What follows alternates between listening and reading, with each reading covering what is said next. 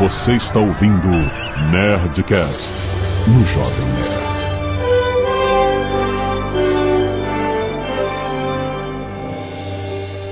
Landa, landa, landa, nerds! Aqui é Alexandre Antônio do Jovem Nerd Buraco Negro é mais de baixo. Aqui é o Atila e buraco negro é unissex. Ai, ai. Ó, aqui é o Caio Gomes e Sacane, você gostou de ver a foto do buraco negro? Eu sei, eu sacana e adorei, cara. Isso. Buraco Negro não se reproduz. Tem gente que prefere o buraco rosa, né? Aqui é o Tucano e eu tenho medo de ser espaguetificado. Você tem medo da sensação ou só do conceito da espaguetificação? Caraca, velho, fiquei a tarde inteira pesquisando isso pra fazer a, a abertura e tu já me fudeu logo na primeira pergunta.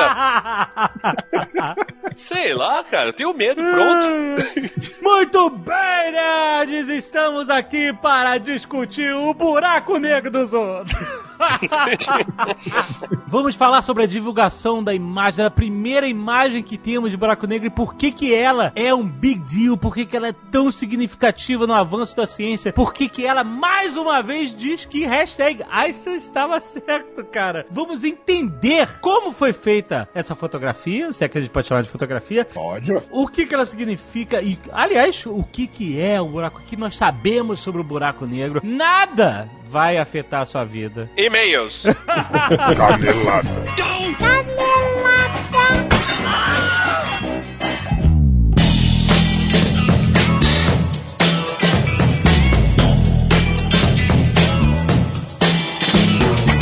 Muito bem, JP, vamos para mais uma semana de vez em Caneladas da Nerdcast. Vamos para mais uma, não, cara. É a primeira vez que eu tô fazendo isso aqui contigo. Olha. Eu já gravo essa porra há quanto tempo? Já tem mais de 10 anos, não tem? Tem, tem mais. de- Exata, olha só, tem que inovar, cara, é isso. Agora a gente tá fazendo essa dança das cadeiras dos e-mails aqui. A semana passada foi o Tucano, o Léo e o Mal já estão muito acostumadinhos, é bom eles entenderem o papel dele. Mas agora, olha, vamos falar, vamos falar junto aqui, mesmo porque você participou do último Nerdcast da Era Collar e Foi. vamos ler os e-mails que vai ser muito maneiro. Mas, primeiro, eu quero falar uma coisa importante, JP. Diga lá. American Gods, atenção, senhores. O último episódio da segunda temporada vai ao ar na próxima segunda, dia 29 de abril. Beleza. Presta atenção, presta atenção. Óbvio, se você estiver ouvindo esse Nerdcast no fim de semana de publicação, de estreia, você vai ver dia 29 de abril, agora na segunda-feira, o último capítulo. Bora ver, rapaz. Você sabe, American Gods é produção original que é disponível com exclusividade no Amazon Prime Video, cara. Você assina a plataforma e você tem acesso não só ao último episódio, você tem acesso a toda a série, a primeira e a segunda temporada que já estão disponíveis na plataforma. É hora de maratonar. Maratona esse fim de semana agora, rapaz. Ainda dá tempo de você ir agora assinar a Amazon Prime Video. Dá tempo de você ver toda a primeira temporada, toda a segunda temporada. Acho que dá, não dá?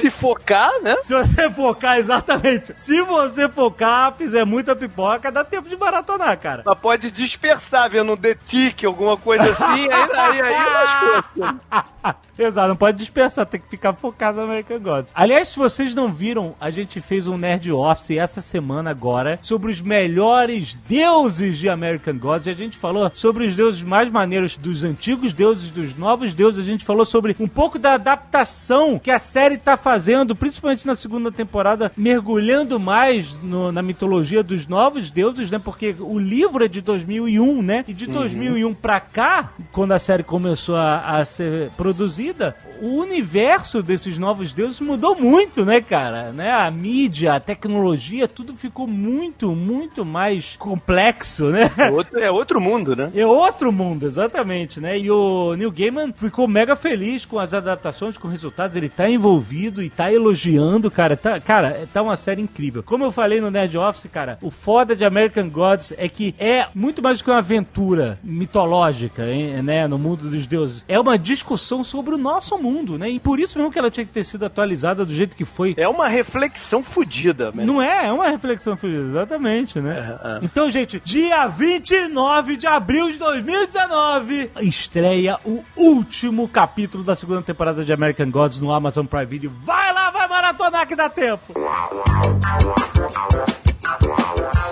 E também, JP, olha só, temos hoje já publicado na nossa timeline o nosso Nerdcast Empreendedor, rapaz! Toda última sexta-feira do mês a gente fala aqui com o Flávio Augusto nesse programa que é um oferecimento de meusucesso.com, cara, há quatro anos, que esse é o quinto ano, é isso? São muitos anos.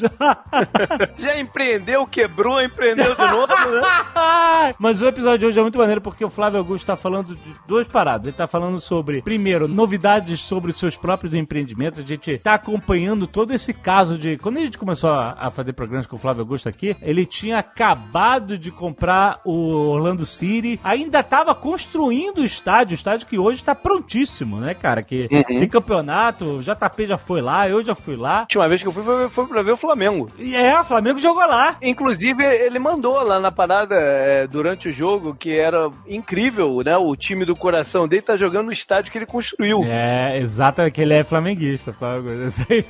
Mas olha só, a gente tá acompanhando isso tudo, e aí ele, nesse meio tempo, ele recomprou a WhatsApp, já teve o Carlos Wizard como sócio, e agora tem um novo sócio entrando com ele, e a empresa só cresce. É impressionante, como o cara só faz as paradas que ele toca crescer. Não, não ficou maneiro.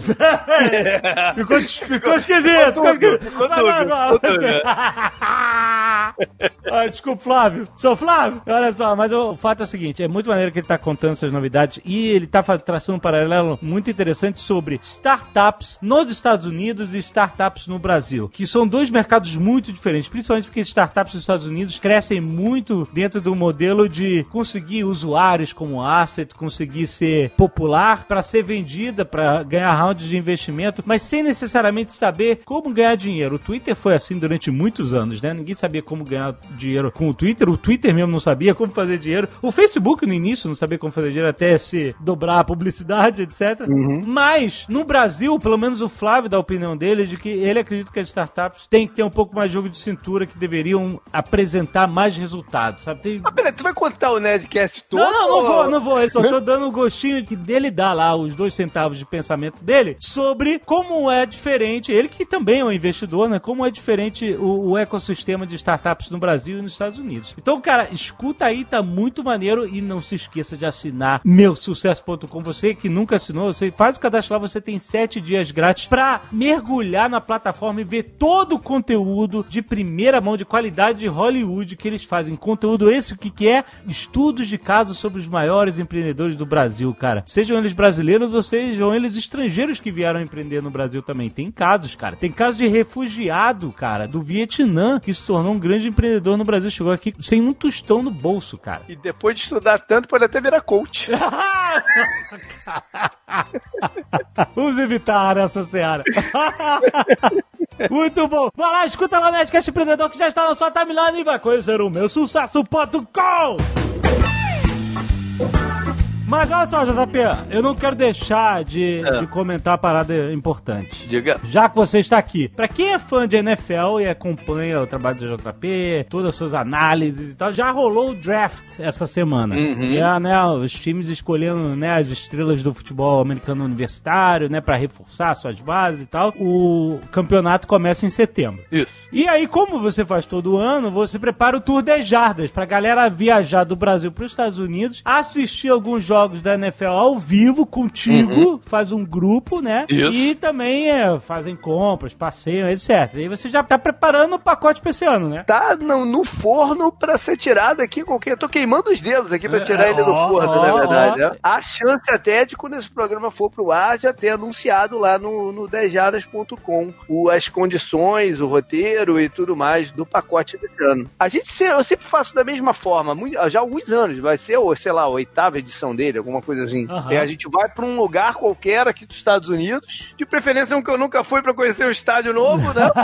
claro. Aí assistimos um jogo bacana lá, conhecemos essa cidade, né? E, e eu tô junto com a galera o tempo todo ali. Depois a gente vem aqui pra Flórida, que é onde eu moro, e a gente assiste mais um jogo aqui na minha área. Aham. Então são duas partidas e duas experiências diferentes, né, de um jogo pro outro, e eu gosto de mostrar bem essas diferenças Maneiro. Pra galera ter uma ideia, né, do que é a, a vida da NFL aqui, né? que Aham, aham. Cada estádio, cada lugar tem vida própria, tem sua história, Cara, é muito maneiro. tem suas características, né? Sim. Cada estádio tem uma característica diferente. Você foi comigo ano passado lá no Tampa. Lá em Tampa tem o navio com os canhões. É e- muito maneiro. Cara, cada estádio tem uma coisa marcante dele mesmo. E é uma festa, cara. Pra gente que não tá acostumado a, a ver ao vivo, né, os esportes americanos, assim, cara, os caras fazem, fazem um espetáculo, cara. Cada, Não é só o jogo, né? É tudo em volta. Então é uma experiência muito maneira. Se você gosta de NFL, tá começando a gostar. Se você entende pouco, o JP entende tudo. Ele vai, tá- vai ficar colado no teu ouvido lá falando,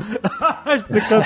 Mas é certo, você vai passar a entender mais. O JP explica tudo que tá acontecendo, etc. É bem maneiro. Mas já vai se planejando, porque é uma viagem internacional. E se você quiser saber mais informações, se por acaso já estiver no ar, é só entrar no 10jardas.com que você vai ver. O link vai estar bem grande, assim, pra você entrar e saber as informações. Isso aí, vai estar lá bem fácil. E aí, se tiver dúvidas, tem contato pra você entrar em contato e tirar dúvidas. Então já vai se programando pro Tour 10 Jardas. Deve ser em setembro ou deve ser mais pra final do ano? Outubro. Outubro. Vai ser, vai ser segunda quinzena de outubro esse ano. Beleza, Ah, maneiro, maneiro. Então, ó, vai lá, 10jardas.com. Se não tiver no ar ainda, assim que tiver o JP vai twittar e eu vou dar retweet. Então fica ligado pra você já ir se programando pra ver NFL ao vivo com o JP. Isso. Vai lá ver, ver se o passaporte tá válido, Vai. se o visto tá válido. Cara, E vem comigo, vamos nessa. Excelente, muito bom. E se você não quiser ouvir os recados e e-mails do último Nerdcast, você pode pular diretamente para... 22 minutos e 52 buracos negros. Quero agradecer aos nerds que doaram sangue essa semana e salvaram vidas como Fábio Maia, o Vander Alvas, Glauco Maia, Juliano Fernandes de Souza, Maikson Alves, Paulo Levi Ferreira Lima, Isabelle Butignoli, Tadeu Viegas e Matheus Thiago. E também quero agradecer a arte dos fãs aqui, Felipe Pardini. Ele mandou um infográfico de 13 anos de Nerdcast, que a gente falou, ó, 759 episódios, 659 da grade regular, 47 episódios de empreendedor, 34 Nerdtech, 10 Peak English, 5 Nerdcast, já aumentou desde que ele fez, né, obviamente. Mais de um terabyte de arquivos Caraca. Caraca, é muito, é muito sinistro. Se você for escutar todos os Nerdcasts, olha só, são 43 dias, 16 horas e 42 minutos seguidos de entretenimento gratuito ininterrupto. e olha só, principais temas, tem 102 episódios de cinema, tem 61 episódios de história, 59 de tecnologia. Cara, tem muita coisa. Ah, e dentro dos mais de 200 convidados do Nerdcast, os principais, Tucano em primeiro lugar com 245 episódios. Segundo, com JP. Que beleza. 194 episódios, rapaz. Olha isso. e o Eduardo Spor com 150 episódios. É muito. Deixa eu só fazer um- uma menção aqui que essa fotinha não faz juiz à minha pessoa, né, cara? Agora, uma coisa muito curiosa É. é que eu tenho uma camisa igual a essa. Ué, mas ele deve ter tirado de alguma foto tua, cara. Porra, eu, eu não sei se eu tenho foto dessa daí, cara. Ah, essa camisa. Há muito tempo que eu não uso essa camisa. Bom, essa foto pode ser antiga também. Pode ser antiga, exatamente. Muito bom. Olha a referência, cara. Muito bom, muito bom. Quero agradecer o Jonathan Silva, que mandou um desenho muito maneiro do Corin. O Brandon Marcel fez um Dom Azagal irado. Irado em 3D, cara. Muito foda. Putz, grila. Tem um Ozob muito maneiro do Wender Santos também, cara. Que ele fez aqui em grafite. O Ozob ainda tá rendendo arte, cara. Cara, Impressionante, né? toda semana, cara, o Ozob é impressionante como é querido, cara. E também teve um pôster do Call of Cthulhu, do RPG de Call of Cthulhu, do Douglas Lopeza. Muito obrigado, seus nerds! Daniel Muniz, 17 anos, estudante Brasília, Distrito Federal. Olá, responsável pela leitura de episódios desse episódio. Tá vendo? Eles nem sabem mais. Cada episódio. Eu moro na rua da casa da Dinda, seu JP. Nossa. Vizinho do homem. Vizinho, vizinho. No setor de mansões do Lago Norte da capital federal. Aliás, bom, já sabíamos que ele mora numa bela mansão, né? Se ele é vizinho. Olha só, vizinho do ex-presidente Fernando Collor de Mello vem por meio deste mês esclarecer alguns questionamentos sobre a casa que foi usada como residência oficial do presidente da República. Será que ele já bateu lá pra pedir açúcar? pois é, né? Será que esses amigos, essa galera do setor de mansões é, é gente boa com os vizinhos, se conversam? Vamos lá. Curiosidades. Primeiramente, a mansão foi construída pelo ex-governador do Rio Grande do Norte, Silvio Pisa Pedrosa. Silvio Pisa? Pizza? São dois Z. Quando exerceu o cargo de subchefe da Casa Civil dos governos JK e Jango. E era, então, chamada Casa Pirangui. Só depois disso, em 1964, o imóvel foi comprado por Arnon Afonso de Farias Melo, pai do Fernandinho, assim recebendo o nome que possui até hoje em homenagem à sua esposa, mãe do ex-presidente. Dinda? É, ele chamava a própria mulher de Dinda? Que coisa estranha, né? Caraca. Ademais, a casa ficou abandonada durante um tempo, após o caçador de Marajás perder os direitos políticos e se mudar para Miami. Porém, em 2006 foi reformada novamente e hoje ainda abriga ele e sua esposa Caroline Collor. Beleza. Entendeu? Ele voltou para casa da Dinda. É. Por fim, durante todos esses anos morando ao lado do senador de Alagoas, nenhuma das situações em que pude vislumbrar os portões suntuosos se abrirem para dar passagem a um carro oficial do Senado se comparam ao dia 14 de 7 de 2015, o dia que vi a Polícia Federal confiscar diversos carros de luxo pertencentes a Collor, em nome da Operação Lava Jato. Né? A gente mencionou isso no Entre os carros citados no programa, gostaria de destacar sua Lamborghini Aventador e seu Porsche Panamera, que não apareceram entre os 13 carros que Collor declarou ao TSE em 2014, quando foi eleito senador. Tremendo upgrade sobre o Fiat Elba, né?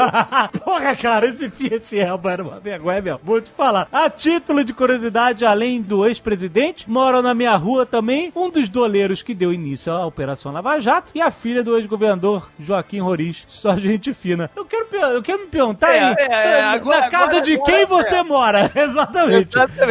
Agora, agora, pô, tem que contar a história. No próximo programa ele contar a história dele, né? Porque ele tem 17 anos, então eu não, eu não acho que ele comprou com o seu duro trabalho a casa onde ele mora. É, Certamente ele mora na casa de um, um familiar.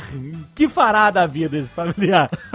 Nunca saberemos. É verdade. Agora, uma coisa interessante aqui no meio que ele colocou foi que a casa foi comprada pelo pai do Collor em 64. Aham. O que me leva, um chute tremendo, o que me leva a crer que o antigo dono, né, que ele coloca aqui, o Pizza, né, o, o- Silvio Pizza, pode ter se encrencado com os militares, né? Não, será? Eu não conheço, é, não sei o histórico. Abriu-se um leque de oportunidades aí na, É. outras pessoas, né? E pode-se imaginar também que ele ficou só 4 anos com essa casa, né? Que an- antes de 60 não tinha porra nenhuma ali. Pois é. é. Então ele se livrou rapidinho. é. Olha aí, cara.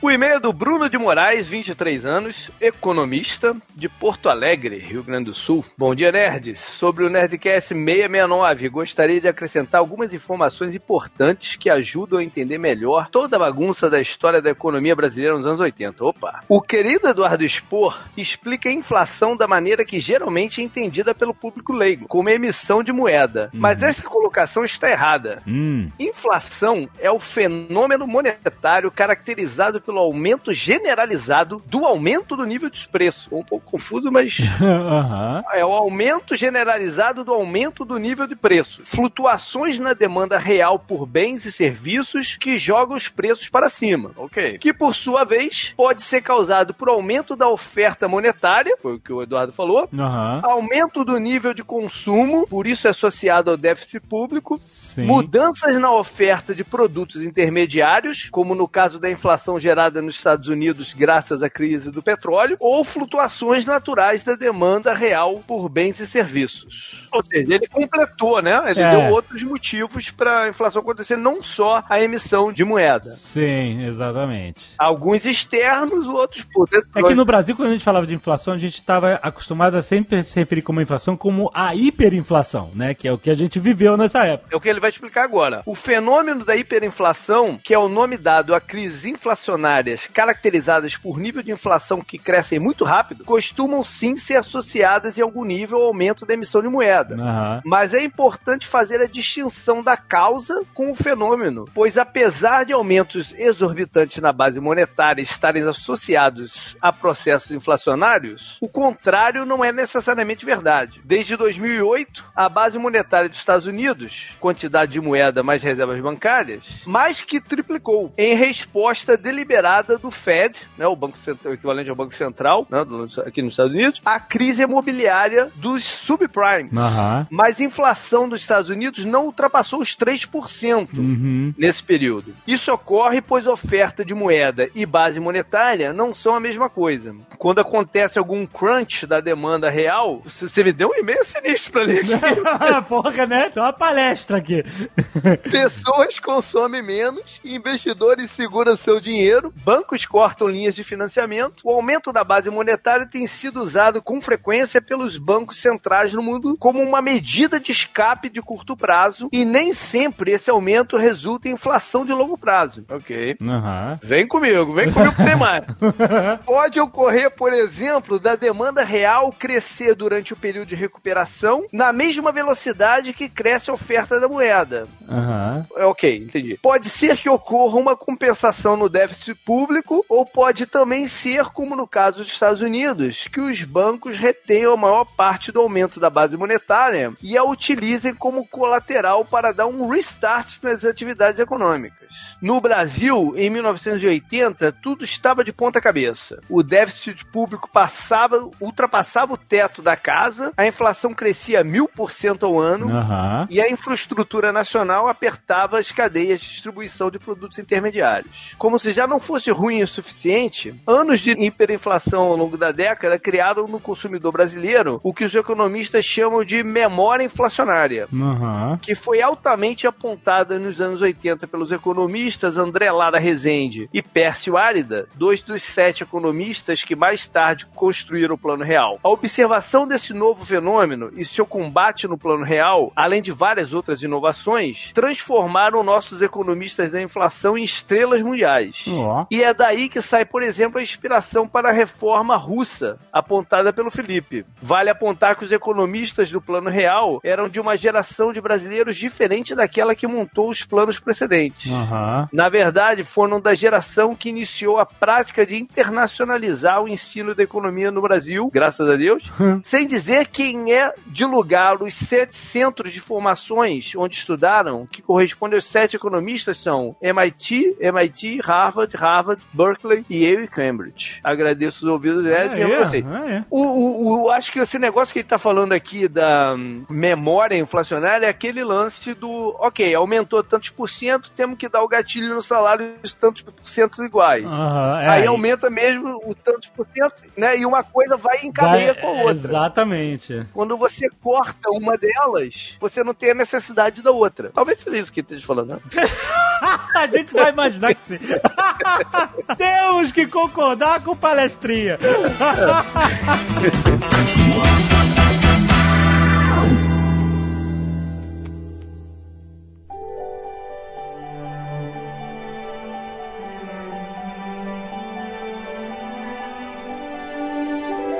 Quando eu tuitei, muito empolgado com a a imagem, eu recebi um tweet falando assim: Olha, eu uma fotografia não é feita com luz, então e a luz não fica presa no buraco negro, então como é que tem a fotografia? Na minha opinião, não existe. Tipo assim, na minha opinião, essa, essa foto não é possível. E tipo assim, ciência não é opinião, gente, pelo amor de Deus. Caraca, velho, velho. É foda, velho. Não é questão de opinião, cara, não é que você acha. Na minha opinião. A minha resposta padrão quando alguém fala de foto é a seguinte: você acha que a sua foto do Insta é real? Cheia de filtro? Então, cara, se ela é real, as outras. Então, mas aí, aí eu respondi numa boa. Falei, cara, então, o que você tá vendo na foto, na verdade, ou na imagem, são os gases superaquecidos que orbitam o buraco negro que ainda não entraram no horizonte de eventos. E o horizonte de eventos que é quando, a partir de lá, é que a luz não consegue escapar. Mas tudo que tá em volta escapa e a gente conseguiu detectar. E aí o cara falou, ah, beleza, valeu, obrigado e tal. Foi uma interação legal. Aí eu pergunto, aquilo é uma foto ou não é uma, ou é uma imagem reproduzida através de outros dados? O que, que é uma foto pra você? Então, fotografia não, não sugere justamente a incidência de luz sobre um, um sensor? Então, vamos lá. Luz é o quê? É uma onda eletromagnética. Aham. Pra física, vamos falar normal, se você tirar ótica, algumas áreas bem específicas, luz é o que? É uma onda eletromagnética. Não importa a frequência dessa onda eletromagnética. O que a gente enxerga como luz é uma onda eletromagnética numa determinada frequência. Ali a gente está olhando uma onda eletromagnética na frequência frequência do rádio, que é uma frequência menor do que a luz visível, mas ainda assim é uma onda eletromagnética. Então, é luz onda tanto. milimétrica, mas uma onda, né? Isso, é uma onda eletromagnética tanto quanto a luz, só uma frequência diferente. Mas não é fóton. É fóton, é luz.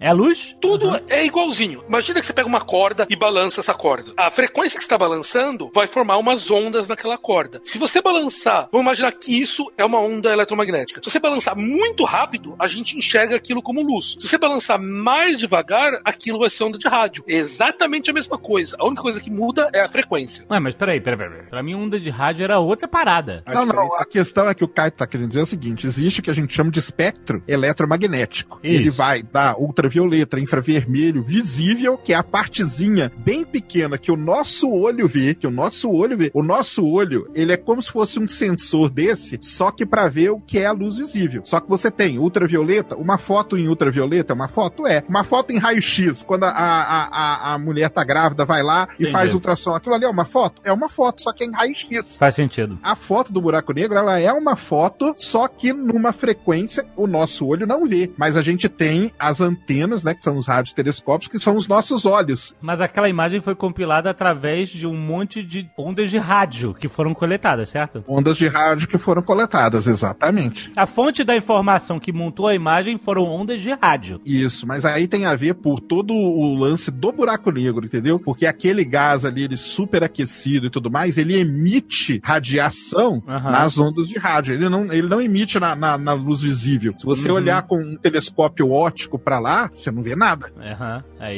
é isso que eu queria entender. Aham. Não, não emite não, Sérgio. Porque ele tá muito quente, ele tá próximo do ponto da, por causa do rádio de acreção, então ele tem que emitir muita luz visível. Ele, só pelo espectro de luz ele tem que emitir. Eu acho que a gente observa no, no rádio, porque o rádio você tem menos interferência atmosférica, então é mais fácil você fazer a interferometria de base muito longa. ele emite luz visível. Só que esse buraco negro, né, uma coisa que a tem que, só pra voltar um pouquinho, ele tá no centro de uma galáxia. O centro de uma galáxia é uma região muito complicada, tem muito gás, tem muita poeira e tudo mais. A Exato. luz visível, ela acaba sendo filtrada. Isso. Isso que eu ia perguntar. Nós que estamos aqui há 55 milhões de anos-luz, a gente não vê aquela luz visível. Ele emite a luz visível, perfeito. Só que a gente não vê, porque essa luz visível ela acaba sendo barrada por todas as nuvens de gás, poeira, tudo que tem ali em volta dele. Exatamente. Isso que eu ia perguntar. É, e aí, mas as ondas de rádio, elas, pum, atravessam. Exatamente. Então a gente consegue observar, tanto que antes do, do EHT, que observa em ondas de rádio, os astrônomos eles usavam telescópios espaciais no raio-x, que é uma outra frequência, para poder ver o entorno do buraco negro. Porque se você apontar ali o telescópio na luz é, ótico, que a gente chama, a luz visível do buraco negro a gente não consegue ver porque ela fica presa nessas nuvens de gás e poeira e tudo mais. É, é, fica totalmente opaco. O Hubble, todo mundo deve ter visto a imagem da tal da M87, que tem aquele jatão, né? Um jatão saindo assim dela. Aquela imagem foi feita pelo Hubble, porque aquele jato lá dela que a gente vê, ele já tá muito longe do buraco negro. Então, ali, aquele jato ali, ele já não é influenciado pelo gás e pela poeira do centro da galáxia. Então, o grande problema é esse. é Se não tivesse gás, poeira nenhuma, aí o que o Caio falou, a gente veria ele perfeitinho, entendeu? Mas o centro de uma galáxia é um negócio complicado. Então, o pessoal usa essas outras frequências do espectro eletromagnético, é frequências essas que atravessam tudo isso. né? Infravermelho também, só que naquela ali o infravermelho já não, não, não funciona, entendeu? Então você tem que ir para altas energias, né? Que é raio-x, ondas de rádio e tudo mais, que ela consegue atravessar todo aquele tumulto que tem no centro da galáxia. E aí a gente consegue captar aqui. Então, basicamente, é, é isso. É tipo tentar escutar um som no meio do, do trio elétrico, né? É, exatamente. We have seen what we thought was unseeable. We have seen and taken a picture of a black hole. Uma coisa só que, antes da gente continuar, só que é uma coisa que eu ouvi muita gente falando, essa foi a primeira foto ótica que a gente fez de um buraco negro. Porque quando a gente teve a descoberta das ondas gravitacionais dois anos atrás, ou três anos, estão ficando velho já, aquilo, de certa maneira, foi também uma foto, mas foi uma, uma foto feita a partir de uma detecção das ondas gravitacionais. Então, é só para poder especificar que não é que a gente confirmou agora que buracos negros existiam, Aham. porque quando a gente teve a recepção das ondas gravitacionais, aquilo já batia em tudo que era possível e e só que não era uma detecção ótica. É, lembrando que a- as ondas gravitacionais foram detectadas através de um evento astronômico que foi a, a união de dois, né? O choque de dois buracos negros, né? É, só que tem uma diferença aí que é o seguinte, tá? As ondas gravitacionais que a gente detecta aqui na Terra, os buracos negros que colidem, são buracos negros que a gente chama de massa estelar. Buraco negro, que é um bicho muito complicado, entendeu? O próprio Stephen Hawking tem uma contracapa de um livro dele que ele fala que o buraco negro é o objeto mais estranho que tem no universo, que nenhum roteirista de ficção científica seria capaz de escrever algo parecido. Tanto que o próprio Einstein não acreditava que buracos negros fossem possíveis. Né? Ele, ele fez as contas que mostram, mas ele tem artigos que ele publicou falando que ia colapsar, que aquilo não pode existir. Foram outras pessoas que demonstraram como que o buraco negro podia ser usando a teoria dele, mas ele em si não acreditava. Tem uma outra evidência que eu acho bem legal de buracos negros, tipo, esses supermassivos de centro de galáxia que eu acho muito legal, que são as estrelas orbitando Sagitários A estrela no centro da nossa galáxia, que a gente já passou mais de 20, 30 anos observando elas e você vê elas fazendo umas órbitas malucas, assim, umas curvas que tem que ser alguma coisa muito massiva lá no meio para mover elas dessa forma. Quer dizer, a gente já tinha várias outras evidências, inclusive de tamanho, massa, aceleração e tudo que ele provoca, antes de fazer uma imagem em si, como a gente tá vendo agora. Exatamente. E é assim que funciona a ciência um pouco, né? A gente tem as evidências, né? Tudo indica que É. agora a gente sabe que, que tem mesmo. Então, eu quero perguntar sobre esse esforço, essa rede de telescópios que se montou para poder detectar, para poder, né, coletar as informações que depois foram compiladas para a gente ver a foto de, de fato, né? Queria entender como é que foi, por que, que foram necessários tantos telescópios ao redor do mundo trabalhando em sincronicidade para gerar essa imagem? Então, isso é, é uma coisa muito legal, mas a gente pode começar, em vez de falar direto dos telescópios que eles usaram agora, a gente pode começar com um exemplo mais simples. Vamos pegar uma só câmera do seu celular e uma câmera profissional, uma DSLR. Quando você bate uma foto com as duas, do mesmo objeto, você observa que na foto DSLR você consegue enxergar mais detalhes no objeto que você está batendo a foto, né? Aquela foto ela fica mais clara e você consegue enxergar detalhes melhores ali. Se você der o zoom, você consegue enxergar, sei lá, dois objetos que estavam mais longe com objetos separados. Você tem todos esses detalhes que você não conseguiria enxergar normalmente. Mais, mais definição. Mais definição. Isso. O que acontece é que a gente sabe que a definição de uma imagem que você consegue detectar, ela é proporcional a duas coisas, basicamente. Ela depende de- do tipo de onda que você está observando e do tamanho da lente que você tem. Quanto maior a lente, mais detalhes você consegue enxergar. Você consegue enxergar detalhes mais finos naquela fotografia. Então, o que que acontece? É por isso que muitas vezes a gente precisa de um telescópios muito grandes, porque o telescópio ele quer enxergar, por exemplo, duas estrelas que estão muito próximas, então você não consegue nem enxergar a diferença dos pontos pelo nosso olho nu, mas quando você passa naquele telescópio gigante,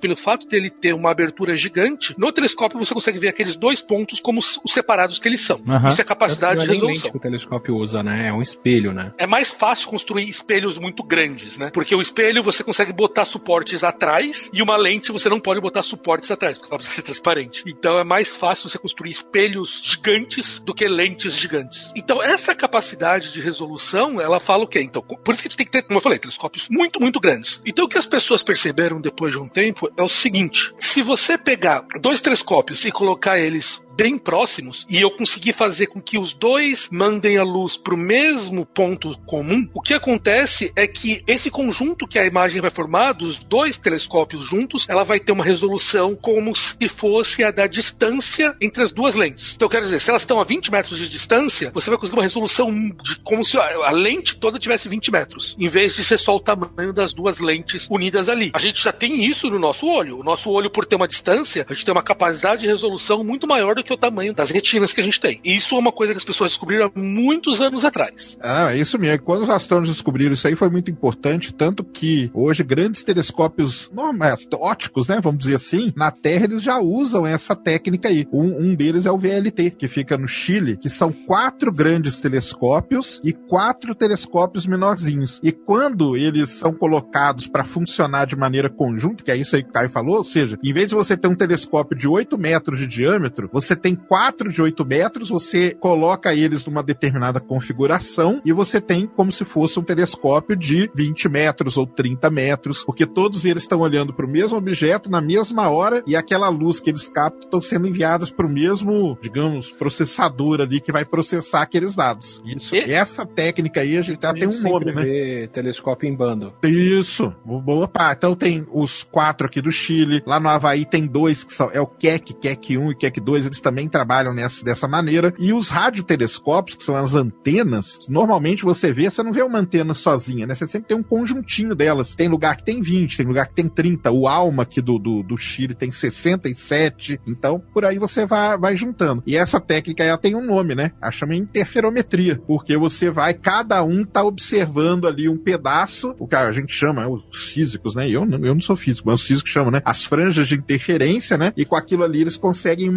montando as imagens. Então um telescópio observa ali, o outro do lado, ou um pouco mais distante, ou 30 metros, ou 50 metros, aí depende do que, que você, qual que é o seu objetivo, né? Eu vou observar uma galáxia, eu vou observar uma estrela, uma supernova e tal. Você monta, configura ali o seu experimento de modo que você tenha o que o Caio falou, que é a resolução que você precisa para separar as coisas. Uma então coisa funciona muito- mais ou menos como eu no Nerdcast aqui. Como assim?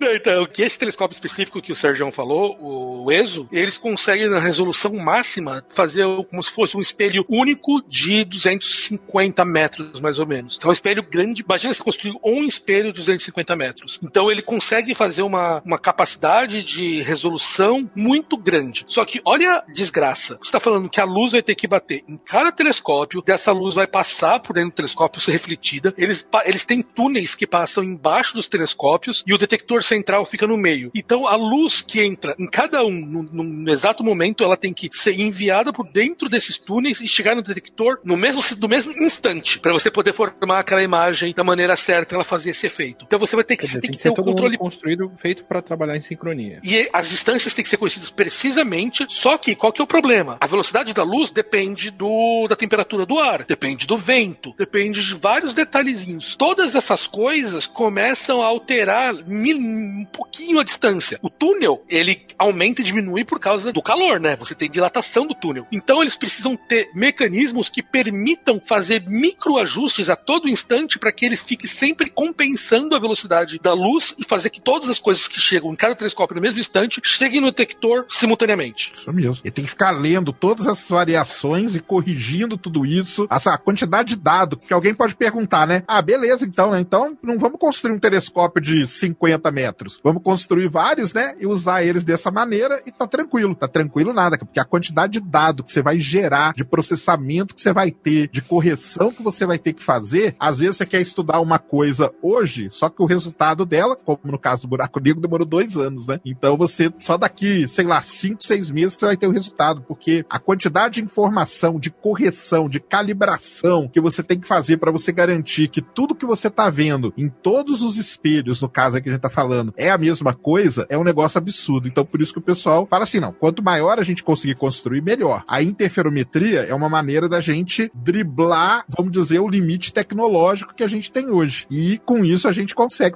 consegue trabalhar? Consegue, mas É que tem uma outra vantagem que a gente não tá falando aqui, que a gente falou de resolução. Mas se você pegar vários espelhos juntos, como esse do ESO, e pegar um espelhão de 200 metros, a resolução dos dois vai ser a mesma. Mas do espelhão vai captar mais luz no final das contas, então ele vai conseguir gerar, pegar objetos menos brilhantes. Então, no final das contas, você construir um espelhão gigante é melhor do que você construir um monte de espelhos pequenos e fazer interferometria. Só que construir um espelho gigante é impossível tecnicamente. E os espelhos pequenos, pelo, apesar de todo o trabalho, pelo menos você consegue fazer. Isso. Então tem uma limitação, né? De um lado, é o lance do cobertor curto, né? Você puxa de um lado, descobre uma coisa, do outro descobre outra. Mas a interferometria é um negócio que é usado, não é de agora, é usado faz tempo já, na verdade, né? E não só na astronomia, não, tá? Em várias áreas da, da cena. Na minha área, que é geofísica, a gente usa muito interferometria, porque é uma maneira de você driblar isso. Ah, cara, vou fazer um instrumento gigantesco? Não. A gente faz vários pequenos, dá o nosso jeito aqui, a quantidade de dado aumenta, o tempo de processamento aumenta, mas a gente se vira. E aí os astrônomos trabalham assim. E aí, o que o Caio tava falando. Então vamos supor que você quer observar Marte. Marte está relativamente perto. Então, beleza, com um telescópiozinho você consegue e tal. Plutão, opa, Plutão já tá distante, já não consegue ver tanta coisa. Uma galáxia, então, que tá muito mais distante, você tem que aumentar o poder do seu telescópio, aumentar essa rede e tudo mais. Agora imagina um buraco negro, que nem a luz, né? Digamos, a, a luz como a gente conhece, a luz ele emite. E, E é o e o- ponto mais denso possível, né? Ele, É o- Teoricamente, ocupa o menor espaço possível, né? Isso que eu ia falar, o problema do buraco negro, o pessoal acha que o buraco negro é um negócio monstruoso, o buraco negro é um negócio minúsculo, só com uma massa gigantesca. Mas também não é um negócio minúsculo, né? Esse aí da M87 tem 40 bilhões ali de quilômetros, que é pequeno para a distância que ele tá. E aí, respondendo o que o Alexandre perguntou, ah, por que, que a gente teve que fazer o, o- juntar todos, né? Foram oito no total, né? Oito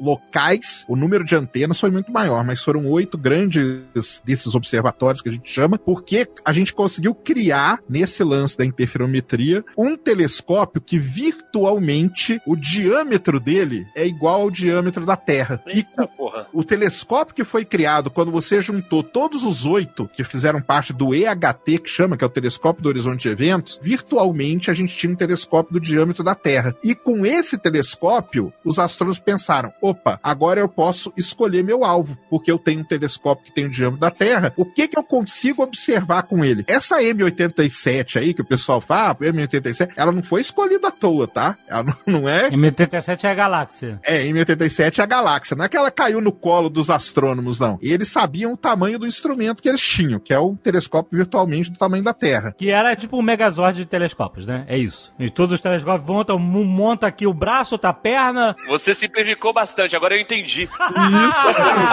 Eu não tava entendendo até agora, Não, cara. agora Megazord só- de telescópio. É um megazord. E, você pega todas as correções que o Caio fez, você tem um que tá na Antártica, você tem um que tá Antártica, lá no frio. Você tem outro que tá no Chile, aqui a 5 mil metros de altura. Outro lá no deserto do Novo México. O outro lá na Europa. Cada um com uma condição climática diferente. Todas as condições, cada um num canto, né? Daqui a pouco o chinês faz um que não precisa mais de. de Cara, o, o, O chinês, o Xiaomi. chinês tem. O chinês tem, viu? O maior radiotelescópio do mundo é o, é o chinês, chama FAST. Ele é um radiotelescópio, tem 500 metros de, de diâmetro. Nossa! Só que, qual que é o problema? Não tem ninguém para ir trabalhar lá. Eles estão com um problema sério na China porque não tem quem vá trabalhar no telescópio deles. Ah, é? E aí ninguém quer ir lá? Ninguém quer ir lá? Ninguém quer, eles já fizeram proposta para vários astrônomos, propostas assim, até muito tentadoras até. É O mesmo? pessoal não quer. É verdade, eles Caraca, meu irmão. Imagina só, se você tem. Imagina só que você tem o brinquedo dos sonhos e ninguém quer ir brincar com ele. É porque alguma coisa muito errada tem nesse lugar, meu amigo. Mas Você vai, não, vai exemplo, trabalhar acorrentado, alguma coisa assim. É, aí o pessoal começou a perguntar até em alguns lugares por que, que o Fest não participou, entendeu? Porque ele podia ter participado também. Não, não participou, não, tinha, não tem astrônomo lá trabalhando. Então tem todas essas coisas que tem que ser levado em consideração. Como é que eu chama pra eu procurar aqui no Google Maps? É, só a letra aí. Fast, FS. É, Fest por coloca aí favor. pra você ver. Por que, que eles não contratam astrônomos cubanos? Porque o cubano, cara, pode trabalhar ali no Arecibo, que é em Porto Rico, é mais perto. Cara não precisa lá atravessar meio mundo, né? We have seen what we thought was unseeable. We have seen and taken a picture of a black hole. Então aí conseguiram montar essa rede aí, né, que a gente chama, que é o tão falado EHT, que é o Observatório do Horizonte de Eventos, que acabou sendo um grande telescópio virtual com o diâmetro equivalente ao diâmetro do, do planeta Terra. Puta, tem uma fase no Battlefield 4 no, no, no Fest. Olha isso. Aí, ó. tá Agora que eu reconheci ele. Maneiríssimo. Já joguei muito de helicóptero, já metralhei muita gente aí. Você vê que o cara usa pra reconhecer as coisas, né? Ah, Essa e é a quem- carteirada que ele deu na NASA. E quem for pra China. e quem for pra China, fica a dica. Vai visitar lá, porque lá é um ponto turístico até, viu? É, eles estão desesperados. Inclusive, eles estão pegando os turistas pra trabalhar lá. É, se você- é, só fica ligado, né? Senão te prendem lá. Vai virar astrônomo. Caraca, é muito maneira a imagem dele, cara. Ele parece que algum gigante andou pelas montanhas e soltou uma, uma, uma bacia, uma cuia. É muito gigante, cara. Impressionante. É, ele parece um pouco Arecibo. Arecibo, quem viu GoldenEye lembra daquele, da, da mesma coisa. Só que Arecibo é um é micro comparado com, com Fast, né? Tem uma comparação dos dois, é ridículo. Qual é o diâmetro de Arecibo? Arecibo é 200? É 200, 300, alguma coisa. O Fast é 500. Então é menos da metade. Nossa, mãe, caraca. Agora, qual que é o- a limitação do FAST, do Arecibo? É que eles estão presos, né, numa montanha. Ou Então eles têm uma limitação do que, que eles conseguem observar. As outras antenas que participaram do EHT, elas têm mobilidade total. Então elas conseguem observar qualquer coisa. Então tem, isso aí tem que ser levado em consideração também, tá? Mas é assim que eles montaram o tal do EHT para adquirir os dados, né? Não sei se o pessoal sabe, né? Esses dados foram adquiridos em abril de 2017, exatamente dois anos atrás. Caraca. Foram quatro E noites. Antártida tiveram que esperar acabar o inverno para os caras levarem para lá, lá por agosto, setembro, não foi? Exatamente, isso aí atrasou pra caramba tudo, a reunião desses dados, né? Só pra contextualizar o pessoal, as observações foram feitas 5, 6, 10 e 11 de abril de 2017, ou seja, exatamente há dois anos atrás. Foram quatro noites de observação que geraram 5 petabytes de dado. Pra quem tava se perguntando por que não mandaram pela internet. Eu tô, eu tô olhando aqui a imagem do, do Fast e só me veio uma parada na cabeça, velho. O filho da puta falando, na minha opinião, no Twitter. Esse se fuder, meu irmão! Que os opinião, caras nessa foto não é velho. possível. E o cara vai falar que é a opinião dele. Toma no cu. Puta que pariu, velho. O tamanho do negócio, né? Quando a gente falou do, do, do interferometria ótica, a gente falou de todos os problemas. Só que agora imagina que a gente tá falando aqui que a gente tem que fazer a mesma coisa, ou seja, a luz vai chegar em cada um dos radiotelescópios, a gente precisa fazer que a gente saiba o momento que ela chegou. Só que a gente tem que saber, só que a temperatura de cada dos radiotelescópios vai estar num lugar diferente, a temperatura vai estar diferente. Você vai ter então todas essas coisas, dilatação, todos os problemas que a gente já falou, e A Terra tá principalmente girando enquanto eles estão observando. a Terra tá girando e Isso principalmente aí, a gente precisa saber a distância exata entre eles. E os continentes estão se mexendo. O movimento dos continentes é suficiente para alterar a precisão e destruir a interferometria. Então você precisa corrigir a movimentação dos continentes, as placas tectônicas, para que você consiga fazer esse efeito. Como é que é? Porque o- as Você tem a placas deriva, tectônicas a deriva continental, os continentes estão derivando, um tá afastando do outro. Essa, é, tudo bem, unha por, o crescimento da unha por ano. Não Mas tem ainda problema, assim, cara. tem Você tá diferença. observando. Isso, você tá observando um negócio muito longe, muito, né? Todo complicado. Então você precisa fazer a correção pelo movimento das placas tectônicas para poder saber a distância precisa entre os radiotelescópios. Pra, pra dar uma Ah. noção do quanto que tem que ser preciso medição e ciência numa escala dessa, o LHC, o, colisor de hadrons, precisa estar alinhado para poder acelerar as coisas e os caras perceberam a maré lunar levantando um pouco um dos cantos dos sensores e estava interferindo no que eles estavam fazendo. Então, assim, nessa escala de coisas, a geologia da Terra começa a fazer uma diferença. Caraca, mano. E aí você pensa, por que que escolheram o mês de abril, né? Porque se você pegar o mês de abril e, e você rodar aí por vários países, né? Você, você, você ir pros Estados Unidos e tal, você vai ver que a temperatura, ela não muda muito, entendeu? É um mês assim, né? Nós estamos no outono, né? O outono ele tá meio, né? Meio igual. Então, algumas coisas foram usadas, né? Algumas, algumas características para escolher essa data. Também a data, nada de, o pessoal tem que pôr na cabeça, que nada disso, pessoal, é na zona, assim. Ah, não, nós vamos começar dia 5 de abril porque a gente gosta. Não é por isso. Porque saiu a autorização do, do ministério. Agora pode, agora pode, hein? Tem, tudo isso é por conta do que o Caio falou, sabe? A temperatura muda, as coisas mudam, chuva, se estiver chovendo. E o que o Atila falou, a Antártida teve um problema, o dado da Antártida demorou pra caramba pra ser incluído no processamento. Tudo isso vai gerando atraso, vai gerando todos esses problemas, né? Era literalmente por causa do transporte dos HDs, não era? É, você Isso. vai botar os HD no avião e voar até o lugar. É porque tem que fazer todos os cálculos dos voos na Terra plana e tal. Você tem que... tem toda a conspiração, tem toda aquela... E aí, esses dados foram compilados, todos juntos, é isso. Aí foram todos reunidos, pré-processados, todas as correções que o Caio falou e tudo mais. Como é que é o nome da cientista de dados que... Kate Bowman. Gente, bom, Kate, Que, tipo, ela, ela, ela foi super noticiada, né? Porque ela que criou o algoritmo, né? Que compilou os dados. É, Ela meio foi uma. Meio, eu, eu acho até que ela foi meio que uma, tipo, uma gerentona de projeto ali, né? Porque cara, foram 207 pessoas, na verdade, né? 207 cientistas Aham. espalhados no mundo inteiro. O, o Caio vai saber mais. Eu, eu trabalho numa empresa que eu tenho que cuidar de cinco programadores. Já dá um pau violento. O Caio também deve gerenciar ali uma galera, já sabe. Imagina 207 cada grupo num país, né? E ela participou, ela foi a, a líder ali, né? De construir o algoritmo. Porque tem um problema que pouca gente fala disso. Qual que é o problema de fazer essa imagem, né? Porque a gente nunca viu um buraco negro, cara. A gente nunca viu um buraco negro. Então, por exemplo, você pega sua máquina fotográfica, você tira a foto de um carro, você sabe o que que é um carro. Então, você na hora que você olhar na máquina ali, você fala, opa, é um carro mesmo, tirei a foto do carro. Agora, nós apontamos os radiotelescópios para um negócio que a gente nunca viu na vida. Que imagem que nós vamos ver? E essa imagem que tá certa, esse negócio que tá certo, tá errado? Uhum. Qual que é a cara desse bicho aí do tal do buraco negro? Pode ser nada que a gente tá esperando, né? E o que que a gente tá esperando? Essa que é a grande questão. Um buraco! No mínimo tem que ter uma porra do buraco! No mínimo, né? E negro, né?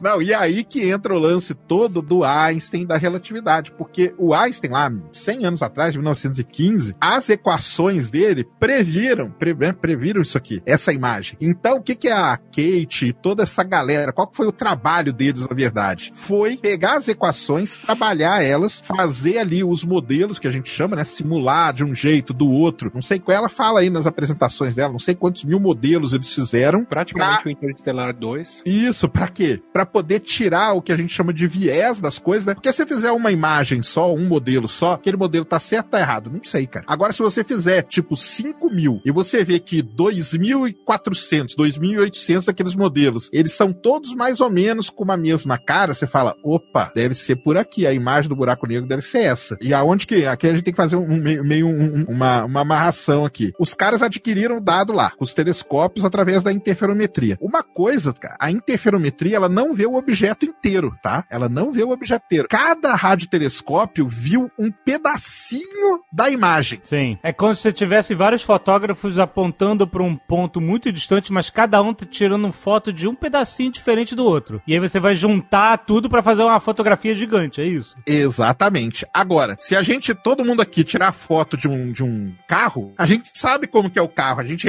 reconstrói. Entra o termo que muita gente tá usando, que é o reconstruir a imagem. Então, cada radiotelescópio viu um pedacinho e eles precisavam reconstruir aquela imagem. É um quebra-cabeça que não tem a imagem na caixa. Exa exatamente, é isso aí. É um quebra-cabeça sem, sem imagem na caixa. sinistro. E você tem algumas peças, né? E você tem umas- É. um pedacinho de peça, só que do outro lado, você tem todas as equações do Einstein ali pra você brincar. E Aham. aí foi nisso que esse, que esse pessoal todo trabalhou em como reconstruir a tal da imagem. Como pegar os pedacinhos e fazer tudo aquilo ter sentido, ter sentido com a teoria que existia. Será que a teoria estava certa? E se o Einstein tivesse errado? Porque podia estar. O negócio tá lá. Caraca, velho, eu não ia suportar isso, brother. Não é? O Olavo de Carvalho ia ficar falando, eu disse! Eu disse! tá que pariu. Graças a Deus ele tava certo. E esse que foi o grande trabalho dessa galera toda, meio que liderada aí pela Kate Bowman, né? Ela, ela dá essa palestra dela aí já faz tempo, eu acho que desde 2015, 2016. Aham. Se ela já dá essa palestra já faz uns anos, porque ela tem 29 anos, velho. Ela é muito ninja, né? É muito. Ela é doutora. Ela é também. doutora e ela é professora agora. Ela, ela vai começar agora em agosto como professora do Caltech. Isso, ela acho que ela foi, fez o doutorado dela no MIT, uma coisa assim. No MIT, isso aqui, aqui, aqui Isso, três, vizinha quadras, três quadras da minha casa aqui, ela tá. Não, ela é sinistra, ela é O sinistra. doutorado dela foi no MIT, as palestras que ela dava era como doutoranda ainda. E, e ela já explicava o algoritmo que ela ia usar, como que ela ia fazer o lance da reconstrução. Porque o pulo do gato aí tá como reconstruir a tal da imagem. Esse que é o, que é o grande tchan do negócio, entendeu? Ó, só pra dar razão pra vocês, eu já tô com problema de sincronia com o podcast, com quatro pessoas no Hangouts aqui, cinco pessoas no Hangouts. Imagina 200. Pode crer. É por aí mesmo. O negócio foi complicado, mas aí eles conseguiram dois anos processando, supercomputadores aí trabalhando. Eu a- fico imaginando que, tipo, no meio desses duzentos e tantos é, cientistas, são todos muito capazes, muito inteligentes, mas deve ter um Sheldon no meio também, né? Que o cara é inteligente pra caralho, mas é, é foda de lidar, né? Tem, tem um outro Sheldon, com certeza. Ah, cara, equipe de cinco pessoas já encontra, imagina em 200, e espalhado pelo mundo todo, hein? Imagina, velho. Tudo, porque era gente aí de, de, de vários países. Ah, tem, tem brasileira, a Lia Medeiros, uma é, física, né? Ela, Legal. ela participou também. Ela tem uns artigos. Um artigo dessa Lia Medeiros, só pra gente falar aqui rapidinho, foi super legal, porque ela, ela fez um artigo aonde ela usou. O, qual que era o lance que a gente tava falando, né? Você pegou as equações do Einstein, foi simulando elas e falou: opa, deve ser com essa cara aqui que deve ter o buraco negro. Mas não existe só a teoria da relatividade, né? Existem teorias alternativas. Então o pessoal acabou simulando com essas teorias alternativas também. E começaram a descartar, entendeu? Falou: ó, essa aqui não tem nada a ver, faz não sei quantas mil simulações com essa aqui. Não, não, não chega nem perto. Com essa aqui, vai pegando as pecinhas do quebra-cabeça ali e não vai encaixando em nada. Não vai encaixando em nada. E aí foi sobrando isso. E essa Lia Medeiros aí, ela teve um, um papel muito importante, essa brasileira, que ela trabalhou numa dessas grandes simulações aí que foram feitas.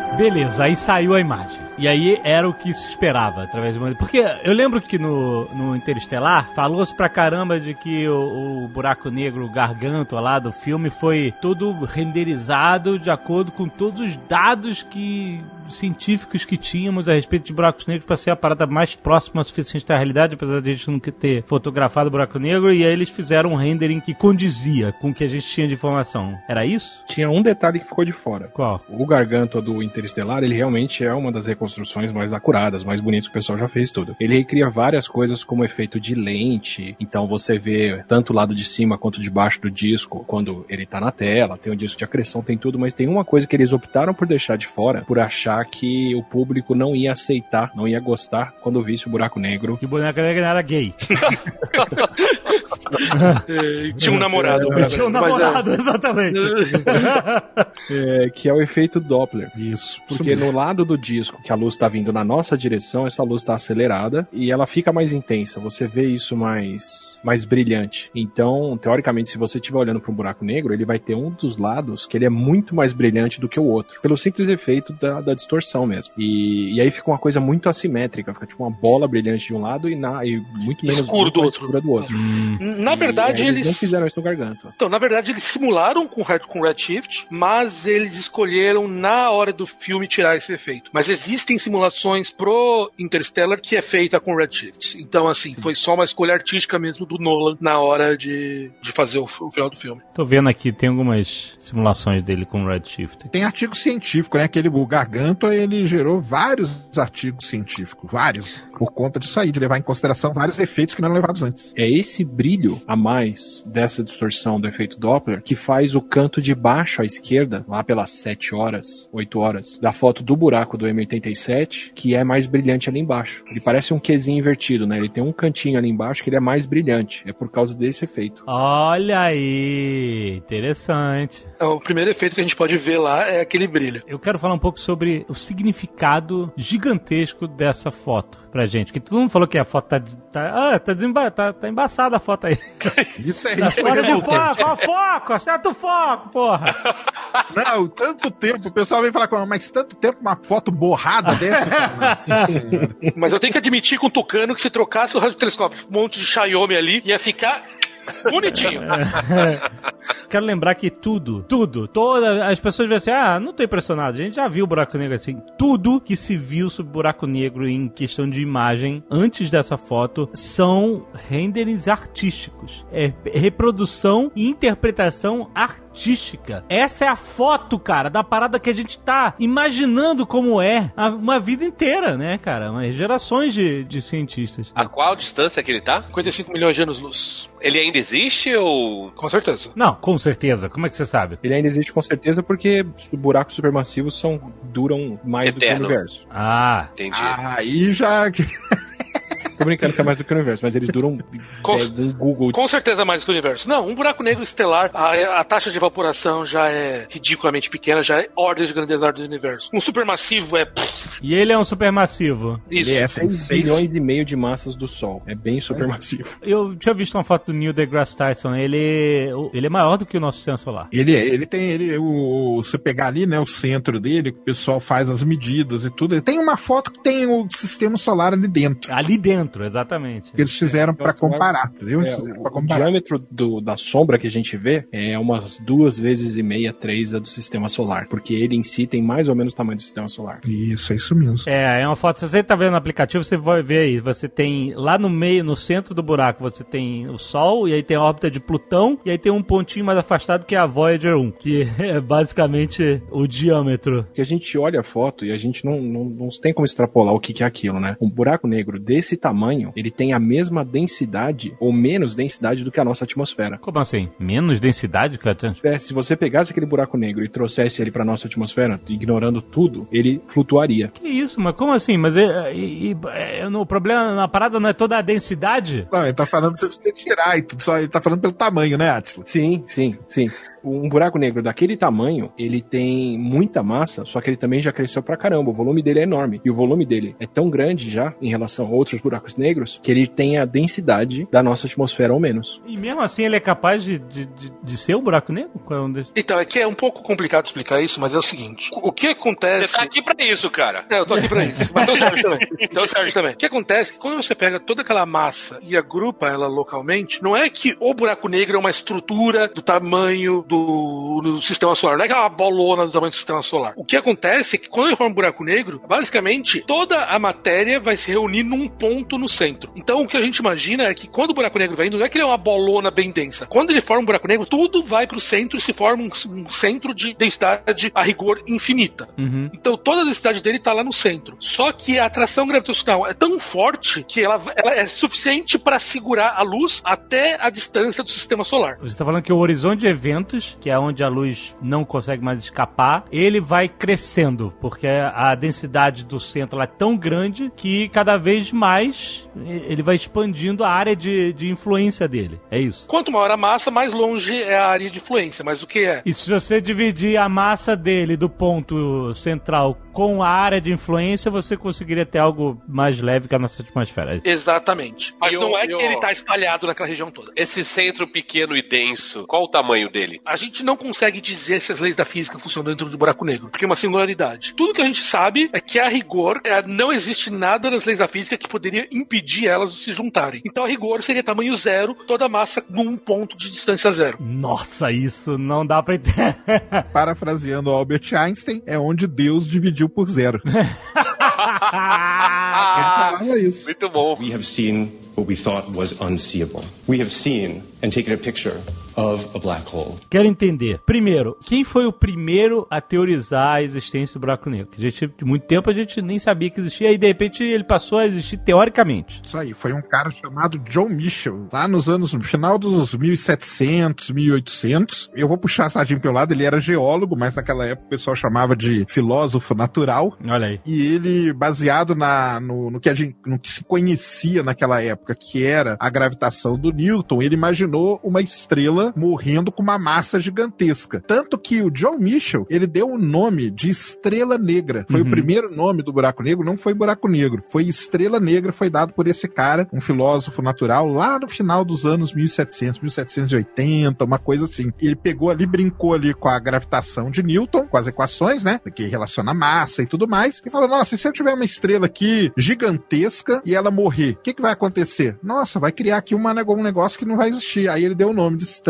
negra, tá? Então, lá nos anos mil. Aí depois de muitos e muitos anos, depois de 100 anos, né? era, era um conceito, né? Era uma ideia, né? Era, tudo isso era uma ideia. O cara, ele brincando com as equações, né? Tava ali brincando com as equações. Lembrando que antes ali de 1905, 1915, o que a gente tinha era o Newton, né? Eram as equações de Newton e tudo mais. Depois, em 1915, aí começou quando o Einstein propôs uma nova interpretação, digamos assim, para a gravidade, né? A gravidade não deixava de ser uma força e passava a ser essa curvatura do tal do, do espaço-tempo aí que ele teorizou. Isso. Então, mais ou menos a timeline aí é essa. Veio esse John Michell, depois veio o Einstein lá em 1915. A partir do Einstein ali, vem vários caras. Veio, veio junto o Carl, né? Carl Schwarzschild, né? Eu não sei falar o nome dele não, tá? Schwarzschild. É o que dá até o nome de raio de Schwarzschild, que é uma das estruturas ali, que é um raio menor do que tanto e tal, você se transforma no buraco negro. Só que até então, esse nome buraco negro não existia. Os caras falavam nisso, ah, é uma estrela de grande massa que vai morrer e vai se transformar em alguma coisa ali. O termo mesmo, buraco negro, foi aparecer muitos anos depois, só em 1967 que o termo buraco negro, na verdade, apareceu. O cara tava dando uma palestra na NASA e ele achou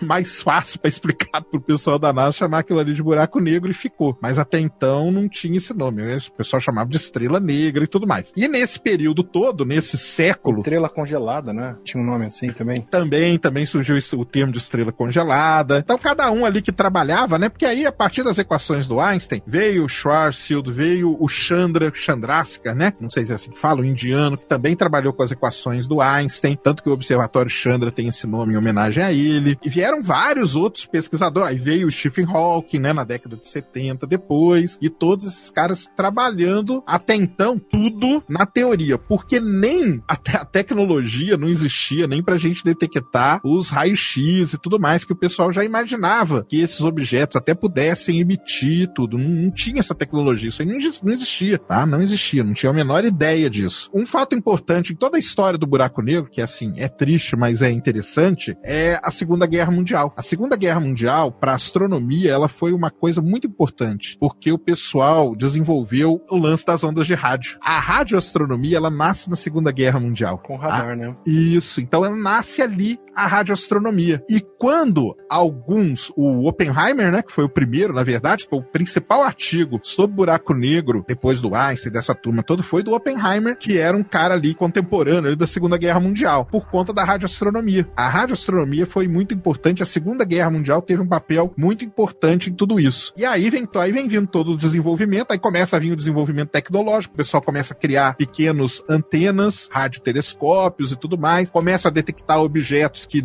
até então ninguém nem sabia que existia, quasar e coisas assim. Começa e a aí aparecer ponte de, de rádio que vibra, que alterna, que aparece e desaparece, né? Todo mundo começa a se perguntar o que, que são essas coisas que a gente não consegue enxergar, né? Exatamente. E aí, quando eles começam a comparar aquilo com as equações que tinham, eles falam: opa, tem alguma coisa aqui que tá levando pro mesmo caminho, entendeu? Vamos nesse caminho aqui. Então, sim, basicamente a, a história do buraco negro, uma timeline assim rápida, seria isso. Uma coisa importante que o pessoal tem que ter na cabeça é que a gente tava falando lá no começo: buraco negro tem uma classificação, né? Ele tem um buraco negro, ele é classificado de acordo com a massa dele. Então, a gente tem buraco negro de massa estelar, que é quando uma estrela grande, uma estrela que tem 30 vezes a massa do Sol, coisa assim, ela morre, ela consome todo o seu combustível, a estrela morre. Quando a estrela é muito grande, ela se transforma num buraco negro, só que de massa estelar. Tem 30 vezes, 20 vezes a massa do Sol. É um buraco negro, relativamente, né, pequeno. Vamos colocar assim, o pequeno que nós estamos falando aqui é com relação à massa, tá? Porque a classificação dele é com isso. Mas a transformação dele em buraco negro se dá pela criação do horizonte de eventos, que é quando a luz não consegue escapar ao- ao- à atração gravitacional. O buraco negro ele tem algumas estruturas, né? Ele tem o horizonte de eventos, que seria esse, baseado lá no, no, no cara que eu falei, lá no, no, no Schwarzschild e tudo mais. Existe esse. O Schwarzschild é que eu tô falando o nome do cara errado, viu? É Schwarzschild. É isso. Aí, é, a é a criança negra. É isso, em alemão. É o Cal, eu vou chamar de Cal, que é mais. Schwarzschild. Ele que criou essa ideia de um raio impenetrável. Impenetrável, é isso. Se você entrou lá dentro, você vira espaguete. É isso. Exatamente, foi esse cara que criou. Dado uma massa, quanto que eu tenho que comprimir ela para ela virar uma singularidade? Isso aí. Isso vale para qualquer massa. Então, se eu pegar meu copo e amassar, qual é o tamanho que ele tem que ficar para virar um buraco negro? Então, eu quero justamente usar esses termos todos para chegar num unificá-los, no entendimento leigo. Uhum. Primeiro, buraco negro não é um buraco. A popularização desse termo acabou aju- a- ajudando a criar uma classificação, uma noção errada do que é, na verdade, um buraco negro, né? Foi pra ficção científica e foi muito retratado como um, um buraco mesmo, no espaço, onde você entra e você vai parar em algum outro lugar, outra dimensão, viaja no tempo, cacete. É, uma visão errada que tem do buraco negro, pra, pra completar o que você tá falando, é que o pessoal acha que o buraco negro é um sorvedor, ele fica ali sugando tudo, entendeu? É, é, é um ralo, um ralo no, no espaço. Cara, ele tá na dele ali, cara. Se você não chegou perto dele, isso, você vive tranquilo. Mas o buraco negro, ele é um ponto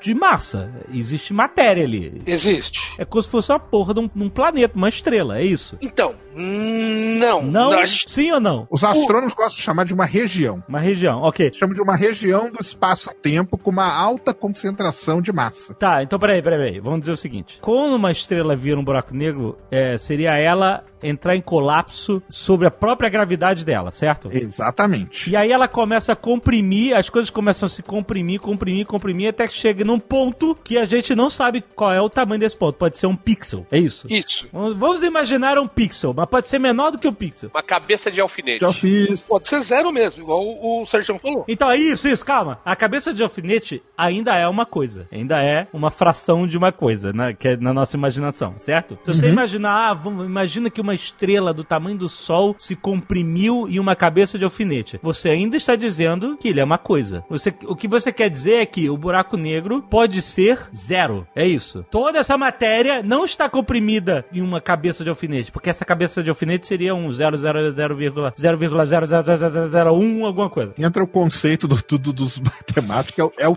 tende, né, cara? Ela tende ao infinito, entendeu? Mas admite-se que o que a gente chama de singularidade pode ser esse ponto onde a matéria se concentrou e esse ponto pode ser muito menor que a cabeça de, de alfinete, pode ser zero. É isso? Então, é que assim, o que a gente fala que é o buraco negro não é o ponto onde tá tudo. Tá, então esse, peraí, perdão, esse ponto onde tá tudo é a singularidade. Isso. Isso. Isso aí, isso aí. É uma das estruturas do buraco negro. Do buraco, uma das estruturas, isso. A singularidade é o ponto no meio. É o ponto no meio, isso, aí. Mesmo, é a coisa que tá no meio, é que nem necessariamente ponto pode ser, mas eu não vou entrar nesse... Exato, pode ser menor do que o ponto, como você disse. Pode ser zero, pode ser infinito, é isso. Não, é que na verdade, existem solu em soluções giratórias de buraco negro, que se chama de solução de Kerr, você consegue mostrar que a, a singularidade é um disco. Então, não necessariamente é um ponto, é a coisa que tá no meio.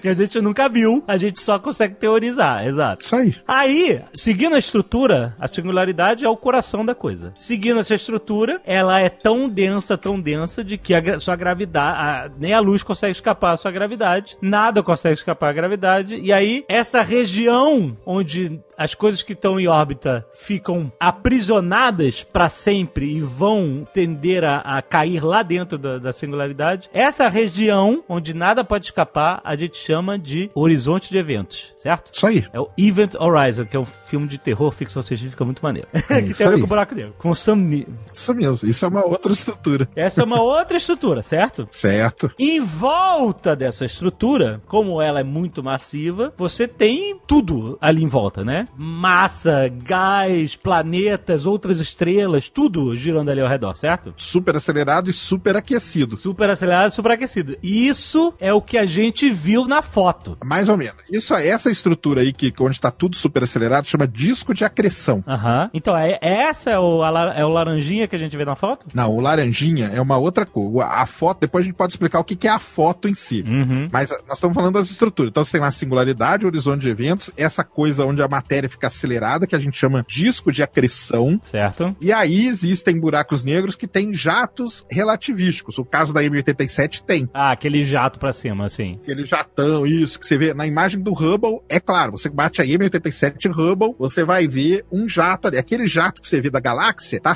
a origem dele é nesse buraco negro. Essa é uma outra estrutura do buraco negro, que é uma grande questão. Os astrônomos, astrofísicos, eles não sabem como que isso aí acontece direito. Eles têm ideias e tal, mas a foto vai servir para isso também. Essa foto, quem tá tem no aplicativo, você tá vendo essa foto da M87, né? Fotografada pelo Hubble. Esse ponto de luz na foto é a galáxia M87. Isso. A galáxia M87 ela, ela é uma galáxia diferente do que a gente conhece, né? Porque ela não tem braço, não é igual a Via Láctea. Ela é uma galáxia que a gente chama elíptica. Ela é, muito, é bem, maior que a Via Láctea e tudo mais. Ela é essa a mancha de luz, assim, né? Ah, E é esse jato que sai dela é absurdamente. Cara, é assustador o tamanho do jato. Esse Nerdcast podia ser sobre outra coisa também.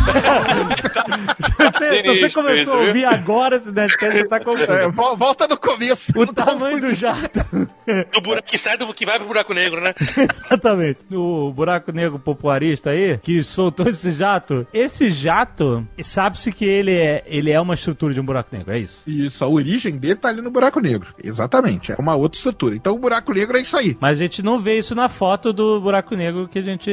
Não, por quê? Porque a foto ela é um zoom lá no É um meio. mega zoom. E Isso. esse jato aí, ele tá lá longe já do buraco Tem negro. milhares de entendeu? anos-luz, né? Isso. O que os astrônomos querem entender é o que, que acontece entre a foto do buraco negro e o início desse jato. O que está acontecendo ali para poder gerar esse jato, que a gente chama jato relativístico, porque as partículas ali estão em velocidade relativística. Essa meiuca aí é que a gente não sabe o que está acontecendo. É uma outra grande questão aí que vai ter para ser respondida. A foto vai ajudar. Tá, mas o anel que a gente vê na foto, ele é qual é a estrutura do buraco negro? A foto do buraco negro, né? Que na verdade, o que a gente tá vendo na foto, na verdade, é a sombra, tá? É a sombra que o buraco negro faz, o que o horizonte de eventos faz no gás que tá super acelerado atrás, como se fosse atrás dele. Tem que o problema é muito difícil explicar, né? Que você tem que ter uma, Sem, meio uma visão. sem, de- sem desenhar, fudeu. Sem Eu- desenhar, eu é muito complicado. Ele tá por trás dele. Isso, exatamente. Ali atrás dele você tem um gás super acelerado que tá emitindo fótons. Quando o fóton ele chega perto do buraco negro, o buraco negro tem uma, uma massa muito grande, uma força gravitacional muito grande, ele desvia, que é uma das previsões do Einstein, que a gente chama de lente gravitacional, ele distorce a trajetória daquele fóton. E aí a gente começa a receber. Então você tem regiões ali, por que, que tem uma região que tá um pouco mais brilhante que a outra e tal? Você tem região que tem gás, mais gás acumulado do que a outra. Então você tá vendo mais fótons do que tá atrás, tá? Isso aqui que a gente tá vendo é a sombra que o horizonte de eventos projeta na matéria que tá tra- como se fosse atrás do buraco negro. Funciona assim, o buraco negro não deixa a luz escapar. Ele é uma coisa que tem tanta gravidade que nem a luz escapa. Então ele em si é invisível. Ele não emite luz. Nada, nada, nada, nada escapa. Na onda de rádio, nada. Né? A gravidade escapa. Gravidade escapa, verdade. Então o que a gente consegue ver é o que a gravidade que escapa causa. Então Isso. o que, que ela causa? Ela causa a lente ao redor, que é distorcer a luz das estrelas ou de tudo que passa por ele. Então, por exemplo, se tem alguma coisa atrás do buraco negro, você vai ver o que está atrás dele nas bordas dele, porque Sim. desvia a luz para a borda. Sim, porque ela desviou. Exatamente, a gente consegue ver estrelas passando perto, sendo atraídas pela gravidade dele, e ele vai atrair as coisas na mesma distância que a matéria que ele engoliu atrairia. Então, uma estrela do tamanho do Sol, se ela virar um buraco negro, por algum processo artificial, porque não tem massa para virar espontaneamente, ela vai ter a mesma atração gravitacional que o Sol tem. Certo. Só que a gente não falou disso lá atrás. Então, beleza, você consegue ver essas outras distorções. Ou você tem que ver alguma coisa daqui emitindo luz perto do buraco negro. Por que que escolheram o buraco negro da M87? Porque quando um buraco negro daquele tamanho suga uma estrela, uma nuvem de gás ou alguma coisa assim, isso vai descer girando por buraco negro, porque esse é um movimento que tudo faz, né, em órbita. Só que a atração é tão grande, é tanta gravidade, que isso vai girar a velocidades próximas já da velocidade da luz. E essa matéria vai girar com tanta velocidade que ela vai atritar e ela vai brilhar. Então o que a gente vê, pra gente poder ver um buraco negro usando um disco de acreção, é justamente isso: é você ver ele engolindo matéria, fazendo um disco ao redor dele, aquecido, e esse disco aquecido brilhando é o que a gente vai medir. Então tudo que a gente está vendo ali é o disco de acreção que fica girando ao redor do buraco negro. Então, teoricamente, ignorando a distorção que a gravidade faz da luz, você teria que ver um anel ao redor do buraco negro. O que a gente vai ver é esse anel agora distorcido pela gravidade, passando por cima do buraco negro, por baixo dele, do lado dele, porque ele faz essa lente toda com isso. Isso mesmo. Eu fiz um nerdologia sobre o buraco negro e o editor Ulisses perguntou quanto tempo dura uma estrela sendo engolida. E eu não tinha me perguntado isso. Quanto tempo leva esse processo? Aí eu achei um artigo discutindo que a emissão de luz, ou pelo menos a emissão do que a gente pode medir, vai durar de um mês a um ano, se for uma estrela sendo puxada por um buraco negro. Lugares como o centro da nossa galáxia, que são buracos mais dormentes, eles tendem a engolir mais ou menos uma estrela a cada mil ou dez mil anos. É um fenômeno bem raro mesmo. Escolheram a M87 justamente porque o buraco de lá é muito ativo ainda e ainda está engolindo bastante coisa. Então tinha mais chance da gente estar vendo um disco de acreção acontecendo. O buraco tá animadinho lá. Uma coisa que acontece, que muita gente se assusta quando fala isso, porque você olha aquela imagem, você tem aquele disco em torno e você tem um negócio preto no meio. Muita gente pensa que o todo o negócio preto no meio é o horizonte de eventos. Não é. E não é. O horizonte de eventos, ele, tá, ele é mais ou menos metade daquele disco preto. Tá. Por quê? Como a gente falou, tem várias estruturas em torno de um buraco negro, né? Então você tem a singularidade, você tem o horizonte de eventos, você tem essa área em volta, que é o disco de acreção, e existem outras áreas que são a seguinte: existe um ponto onde qualquer matéria massiva consegue orbitar em torno do buraco negro. Porque a gente sabe que o horizonte de eventos é aquele ponto que, se eu estiver em cima dele e apontar uma lanterna para fora, exatamente perpendicular para fora, a luz não consegue escapar mais dali. Aham. Então, é esse é o primeiro ponto. O horizonte de eventos é perpendicular para fora. Existe um outro ponto que, se você apontar a luz é, para frente, então eu tô em cima do buraco negro, eu tô apontando paralelo ao buraco negro. Eu não tô apontando para cima, eu tô Certo. apontando para frente. Aham. Existe um outro ponto que, a partir dali, se você apontar para frente, a luz vai ficar oscilando, girando em torno dele. Certo. Então, Então, chama de órbita estável interna. órbita estável Tá dando nome, internet. né? É os Então, nomes. mais ou menos como a gente está aqui em relação ao Sol, né? A luz não foi sugada ainda pra dentro dele, mas ela tá em uma órbita estável. E ela não vai sair também. É, então naquele ponto, basicamente, se você estivesse naquele ponto, você ia conseguir ver a tua nuca. Se olhar pra frente, você via a tua nuca. Porque a luz da tua nuca ia sair, dar a volta no buraco negro e bater no teu olho. Caralho! Entendeu? Então, existe esse ponto. Ele tá mais pra fora do que o horizonte de eventos. É nessa área que ficaria o planeta lá do Interestelar que eles desceram? Não, não. Não. Porque nesse ponto, isso que eu ia falar, existe uma outra área mais fo pra fora ainda, que nenhuma dessas áreas matéria consegue ficar. Se você botar um pedaço de matéria ali, ela com certeza vai ser puxada pro buraco negro, sem volta. Pense que isso, que é a luz que tá orbitando o buraco negro, que não tem massa. Então é uma gravidade tão insana que até a luz tá presa ali. E existe uma área mais pra fora, que eu esqueci o nome pra variar, que é, on, que é a área estável onde matéria pode ficar. Ali é o máximo que você pode botar matéria e ela consegue orbitar em torno do buraco negro. Se você botar um pouquinho pra dentro, ela com certeza vai cair pra dentro do buraco negro. A Então você tem de zona de Murphy. Zona de Murphy é um bom nome.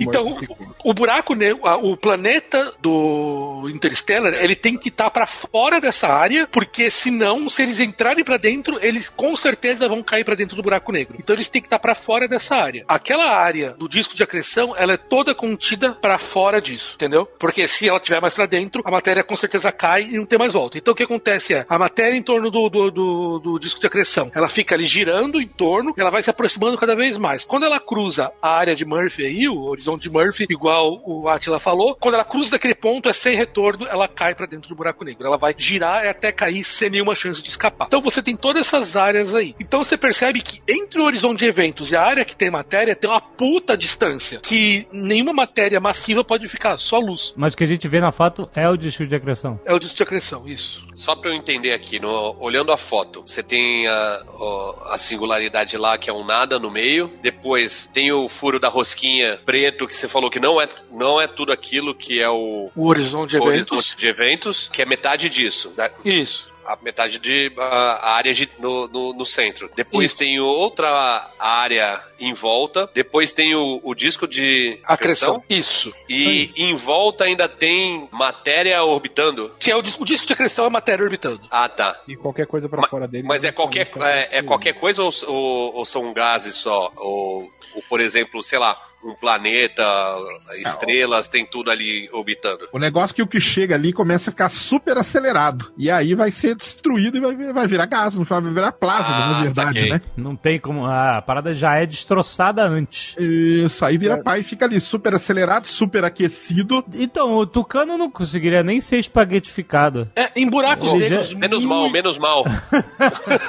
Nos supermassivos, não, mas no estelar consegue isso. É, num, num supermassivo você não é espagueti- Para dar um exemplo assim do quanto que o negócio acelera. No centro da nossa galáxia tem o Sagitários A estrela e tem um monte de estrela orbitando ele a distância assim de ano-luz já. Uhum. É, Ou fração de anos-luz, mas é uma coisa bem grande, assim, uma fração tipo mil, um milésimo de ano-luz, ou um, um dia-luz, eu sei que é bastante coisa. Uma delas, que é a S2, quando passou perto do, de Sagitários A, quando a parte da órbita dela que é mais próxima, né, ela, não- ela, não, ela não faz um círculo bonitinho ao redor de Sagitários A, é como se você estivesse girando um bambolê no dedo, sabe? Tem uma curva mais distante, Sérgio, Caio, eu tô massacrando todos os nomes, tá? É, tem uma curva mais distante, tem uma curva bem mais próxima. Quando a S2 faz essa curva mais próxima, ela é acelerada a 25 milhões de quilômetros por hora. É quase 3% já a velocidade da luz. Então, assim, é, é uma, é uma senhora aceleração ali perto já. É, tanto que o pessoal chama o buraco negro um acelerador de partícula natural, né? Um Caralho. acelerador de partícula natural. Chega nesse estágio aí que as coisas começam a ser relativísticas. Então começa a funcionar uma- um outro esquema.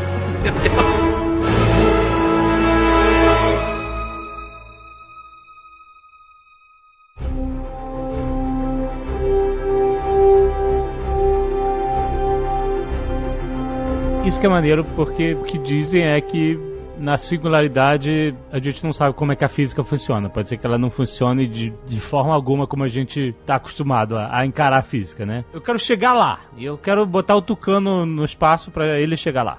pra ele ser espaguetificado. Valeu, amigão. Qual é a história da espaguetificação? De você ser. Quando você entra no horizonte de eventos, de você ser puxado e se transformar num espaguete. Tudo teórico. Quem propôs isso aí, na verdade, foi, meu, foi o, o Stephen Hawking, um- uma turma dele ali, né? E, na verdade, né, o que conta, né, reza a lenda, que foi a maneira como ele explicou pra filha dele, né? O que, que aconteceria se você chegasse perto de um buraco negro. Da onde que vem isso? De algo que o Atila tava falando ali. Existem certos eventos que os astrônomos conseguiram detectar no universo que tem um nome horrível, tá? Mas chama efeito de ruptura de maré. Que é o que? Eles conseguiram encontrar determinadas estrelas que chegaram perto, muito perto do buraco negro, perto ali do horizonte de eventos, E eles viram, nada disso, pessoal, eles viram, tá? Os astrônomos não viram. Eles viram gráficos, eles viram espectros disso acontecer e chegaram a essa conclusão, só para deixar claro, tá? Aham. E o que que eles chegaram à conclusão? De que quando a estrela chegou ali perto, ela começou a ser esticada, puxar. Então ela começou a esticar a estrela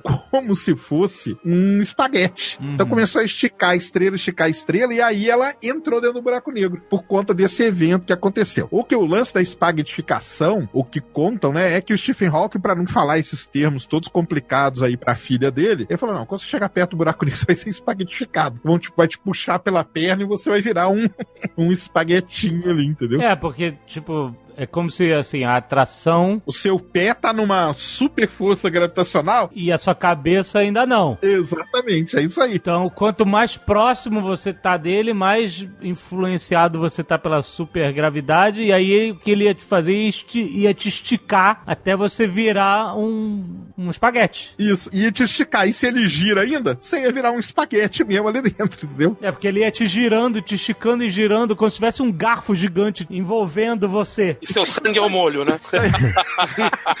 Horrível. É isso aí, é isso aí. ba- ba- Basicamente é isso. Então não tem como o Matthew McConaughey ficar atrás da estante de livro. Eu sei. Ele virou um espaguete, cara. Não, Eu sei, mas aí eu é sei. singularidade, pode ter qualquer coisa. Mas aí, cabra aí, mas se você virou espaguete, você morreu, cara. Foi triturado, não? A grande diferença tá no gradiente. Hum. É, é a é a mesma coisa com a velocidade. Tem problema você tá a 200 por hora e desacelerar até zero? Não necessariamente. Se você fizer isso ao longo de 30 segundos, um minuto, tá ótimo. Se você fizer isso em menos de um segundo, Exato, é. você vira uma mancha na parede. Entendi. O grande problema é a aceleração e não a velocidade. Hum. O buraco negro, ele, a gravidade na singularidade é infinita, mas longe dela não necessariamente. né? Tem um gradiente até lá. Quanto maior o buraco negro, mais suave é esse gradiente até essa gravidade absurda. É como se estivesse botando uma corda nos seus braços, mas nas suas pernas, e estivesse te puxando devagarzinho, devagarzinho, e você ia crescer? Não, você nem, nem- você nem necessariamente precisa sentir isso ser tão, tão grave. Então, um buraco negro supermassivo, como esse tem no centro de galáxia, como ele é tão massivo, como ele tem um raio de ação tão grande, na maior parte disso você nem sente essa atração tão forte da gravidade. Não tem uma diferença tão grande, né? A gravidade é muito grande, mas a diferença da gravidade entre, por exemplo, a sua cabeça e o seu pé, se você estiver caindo com o pé para baixo, não é tão grande. Então você acelera meio que uniforme até lá perto. Se o buraco negro for muito pequeno, o raio de ação dele também é pequeno, então você tem, vai, imagina um, um buraco negro que ele tem, ele estende a gravidade dele até 100 metros. Então em 100 metros a gravidade dele foi de zero para infinito. Então qualquer distância mínima aí tem muita diferença já para puxar uma ponta ou outra. E tem uma Perfeito. outra coisa que tem que levar em conta, que é se esse buraco negro tá girando ou não. A gente tinha falado lá no começo, né? Quando o buraco negro gira, é, a singularidade dele vira um disco. Quando ele tá girando, essa diferença de gravidade toda ainda tá sendo contrabalanceada, vai, pela rotação. Então, o Kip Thorne fala no, no livro do Interestelar que o Gargantua, ele bolou como um buraco negro que tá girando próximo da velocidade da luz. A 98%, 99% da velocidade da luz, que ele tá girando. Então, por conta dessa rotação, a diferença de gravidade que você sentiria caindo nele seria muito menor do que se ele tivesse parado. Por isso que ele não foi desmanchado ali, espaguete É, então, é que é, a gente acabou não falando sobre isso, porque isso é muito complicado, mas assim, buracos negros, eles. Existem só três coisas que podem determinar um buraco negro. Ele tem, um buraco negro tem três características diferentes, que é a massa, a velocidade de rotação, que a gente fala que é o spin, e a carga. É, então, essa ideia que o pessoal fala, como qualquer buraco negro no universo, ele só é descrito por três características diferentes, o pessoal da física fala que buracos negros não têm cabelo, porque não tem nada que ele possa utilizar para se fazer diferente do outro. É tipo aquela foto, né? Aparece qualquer cara barbudo e branco e careca na internet, o pessoal fala com a Zagal. qualquer cara que seja. Então o pessoal fala que buraco negro é isso, é igual o cara bareca- é, careca barbudo. Todos parecem um com o outro. Então, quando você olha só essas três características, é o que você faz para determinar o buraco negro. Então a gente falou até agora só dos buracos negros que só tem massa. A gente ignorou carga e ignorou a rotação. Carga a gente meio que pode ignorar, porque buracos negros no universo normal, provavelmente eles não vão ter carga. Qualquer buraco negro estelar, provavelmente, ou uma supermassivo não vai ter carga. Então, no mundo real, buracos negros ou tem massa, todos têm que ter massa, e tem que ter spin. O spin, ele dá umas características muito bacanas, porque ele cria outras estruturas que a gente não falou, que são mais complexas, que é ergosfera e coisas que não importam agora, mas que eles permitem que o buraco negro tenha regiões onde, mesmo num, em determinado lugar ele seja espaguetificado, em outros lugares você não seja. Então você existem situações em buracos negros giratórios que uma pessoa poderia cair dentro do buraco negro, chegar até a singularidade no centro, e durante todo o trajeto ela vai sentir a gravidade do- da força da Terra, no máximo, assim, sabe? E o Kip Thorne no, no, no Interstellar, os caras foram tão precisos cientificamente que ele calculou qual seria a solução para que o Matt McConaughey caísse pra dentro sem morrer. Caraca. É, a espaguetificação não necessariamente precisa acontecer. Ela depende da massa e do spin do buraco negro. E do ponto Pra que você vocês saberem, o da M87 ele é um buraco negro de Kerr, ele tem rotação, tá? O sem rotação é o do Cal lá, que aí você fala o sobrenome. Só não- É. Schwarzschild. Mas todo buraco negro no mundo real tem rotação. Buracos negros do Schwarzschild, eles, de- eles devem ser raríssimos no universo. Já que a maior parte deles vão ser o do Kerr. Tem rotação e massa. Isso aí que o Caio tá falando é muito legal, pe- pessoal, pelo seguinte: o que que acontece? Qualquer um de nós aqui pode pegar as equações lá do Einstein, resolver ela de um jeito e inventar o seu buraco negro, entendeu? Não, não, não, não, não, cara. Pode ter, pode ter. Você tá me superestimando, cara. Cara, é- Você está me superestimando. O que que acontece? Regra Você, de três, regra de três eu faço. você pegar as tabelas de classificação de buraco negro, cara, tem buraco negro do Kerr, não sei quem, não sei quem, é, do, do Cal, não sei quem, não sei quem. Pode ter o do Caio, do Atila e do Alexandre, pode ter, entendeu? Porque, na verdade, são, teoricamente, né, Caio? Teoricamente pode existir, né? Teoricamente, tá ali, você resolveu ali, cara, tá aqui meu buraco negro, tá aqui, ó, bonitinho, tem carga, tem rotação, ou não tem carga e tem rotação, ou não tem nenhum dos dois, e aí o cara vai resolvendo. Isso aí é uma coisa muito interessante por conta dele ter nascido tudo, né? Tudo isso aí ter nascido dessa parte teórica aí que a gente diz, né? We have seen what we thought was unseeable. We have seen and taken a picture of a black hole. Por que, que a foto prova que ele estava certo mais uma vez? por conta das equações que foram usadas para reconstruir a imagem, os Ah. modelos, eles fizeram baseado nas equações da relatividade. Reconstruíram direitinho. Então, o que, que as pessoas faziam? Eles falavam, ah, aquele buraco negro tá naquele lugar. Então, a gente vai ver o disco dele de tal ângulo. Então, se ele tiver um buraco negro, a gente pode resolver todas as equações e a gente vai ver essa imagem aqui.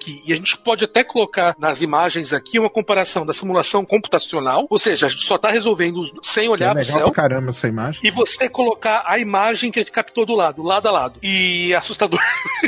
Elas são iguais. Impressionante. Cara, isso aí é impressionante mesmo. Tem uma predição? Tem. Tem uma predição. Você pode pegar só as equações do Einstein, cara, e simular, entendeu? E aí você pega e com- tem esse GIF, é um GIF, não é, Caio? Eu acho, né, que o pessoal É fez. uma, é uma imagem só, uma imagem só, que é lado a lado. Eu eu já vi um GIF que mostra, assim, que eles vão tirando o- a imagem do, do modelo, que você vê que é, é perfeito, cara. É um negócio perfeito. A previsão é impressionante o que fez. E sabe uma outra coisa porque que o Einstein estava certo, você perguntou? Sabe o lance da lente lá que a gente tava falando? Ah, que o fóton vem e é desviado e tudo mais? Aham. Os caras calcularam só com as equações do Einstein. Foram lá e calcularam, bonitinho. Opa, falou assim, ah, o desvio aqui tem que ser de tantos por cento, a lente gravitacional tem o cálculo lá que você faz. Na hora que eles mediram, deu exatamente o que era pra dar. Ou seja, o cara tá certo mesmo, não tem papo. E, e podia não ter dado, né? Podia ser não o caso dado. que nessa, nessa condição, ou nesse, nesse, estado, estava errado. Não ia Exatamente. ter nenhum prejuízo, assim. Por isso que a gente fala, né, que o pessoal fala, a relatividade ela vai sendo posta à prova, né? Então o pessoal, ah, isso aqui é, um- é uma das provas de que a rel- relatividade estava tá correta.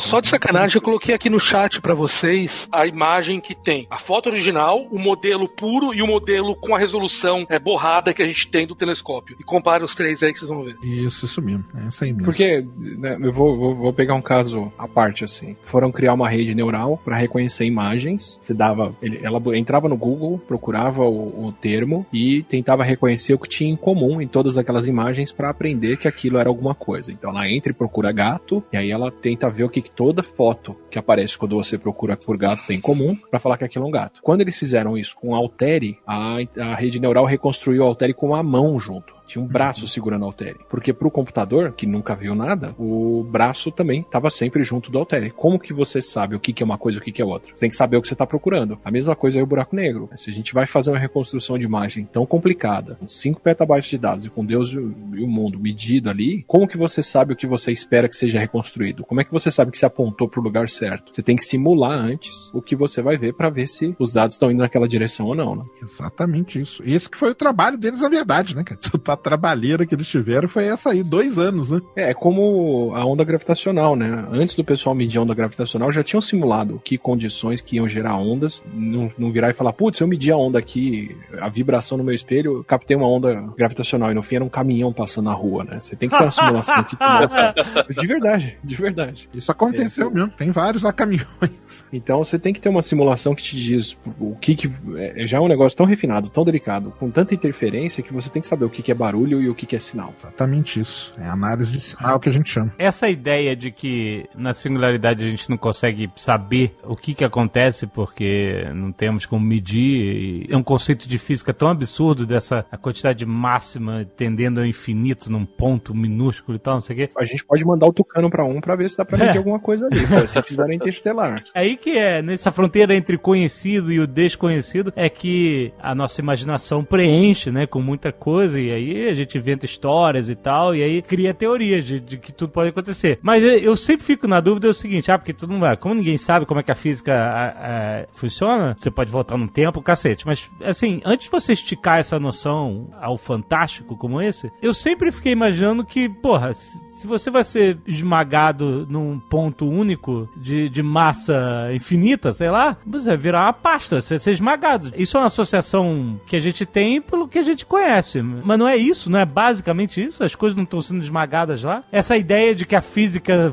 funciona diferente, não é simplesmente um- uma carta branca pra gente querer viajar demais e ter que, e, tipo assim, fugir do óbvio? Não, então, é que, que as pessoas. O que muita gente fala é que não é que a gente pode fugir do óbvio, mas cientistas mais, digamos, conser ou puristas, não vou dizer conservadores, mas puristas, eles falam que como a gente não consegue observar nada que tem lá dentro, nenhum experimento pode ser lá, feito lá dentro, Qualquer coisa é possível. não importa. Tipo, e não importa. Pode ser que lá dentro tenha elefantes rosas dançantes. A gente não pode medir. Caralho. Pode ter a Delírio é o, é o delírio café. Ah, pode delírio ser. café. Pode ser o maior delírio café do universo lá dentro. Como a gente não pode medir e nada que acontece, pra ciência que a gente tem, tanto faz. Importa. Por isso que Aham. não importa. Então é por isso que as pessoas falam, pode ser que a física funcione ou pode ser que não funcione. Tanto faz. Porque nada que a gente pode prever, a gente pode medir o que tá lá dentro. Então, mas então, o resto é tudo extrapolação, viagem, não é? Não é pura viagem. Não tem nenhuma ligação. Ah, não, o cientista pode dizer, ah, é possível que seja um delírio no café com 3 trilhões de cervejas. Porque eu não tenho como provar. Olha que tá valendo até virar espaguete, cara. Ele tá contando essa história pra tentar ver se você se enfia lá, entendeu? Então, mas tipo assim, só porque o cientista diz, ah, eu não, eu não tenho como dizer que é impossível, não quer dizer que é, que é uma noção muito absurda. Exato, é. Isso. Você tá viajando e aí você tá querendo usar o respaldo do cientista que dizer assim, ah, eu não posso dizer que não pode, pra dizer que é possível. Não é porra, cara. A singularidade é tipo o Fast na, na China, né? Por quê? Você não sabe o que, que tem lá dentro e o que, pode acontecer. E se você for lá perto, você fica preso lá, Você né? fica preso. Achamos uma singularidade. We have seen what we thought was unseeable. We have seen and taken a picture of a black hole. É isso, né? Então, pra física séria, não importa. Não é que você vai viajar no tempo, que você vai ver seus avós que morreram, ou que você vai atra- pra- entrar atrás da sua estante de livros. Tem gente que fala que é um portal para um outro ponto do universo. Aí, tudo isso aí tá, tá valendo, entendeu? A Terra é instante livre. O que diz a cientologia sobre isso? O que, que diz o coach quântico, né? É um coach quântico. É o lugar onde você pode reprogramar seu DNA para o sucesso. Olha aí.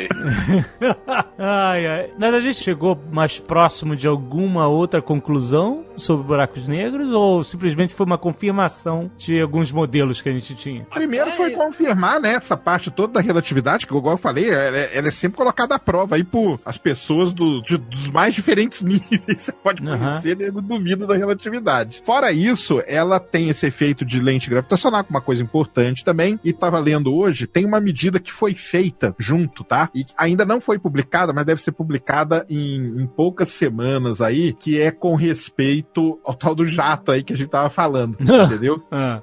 Porque... O jorro. Vamos É, o chamar de jorro. Isso, Isso mesmo. O Por jogo quê? de raio-x.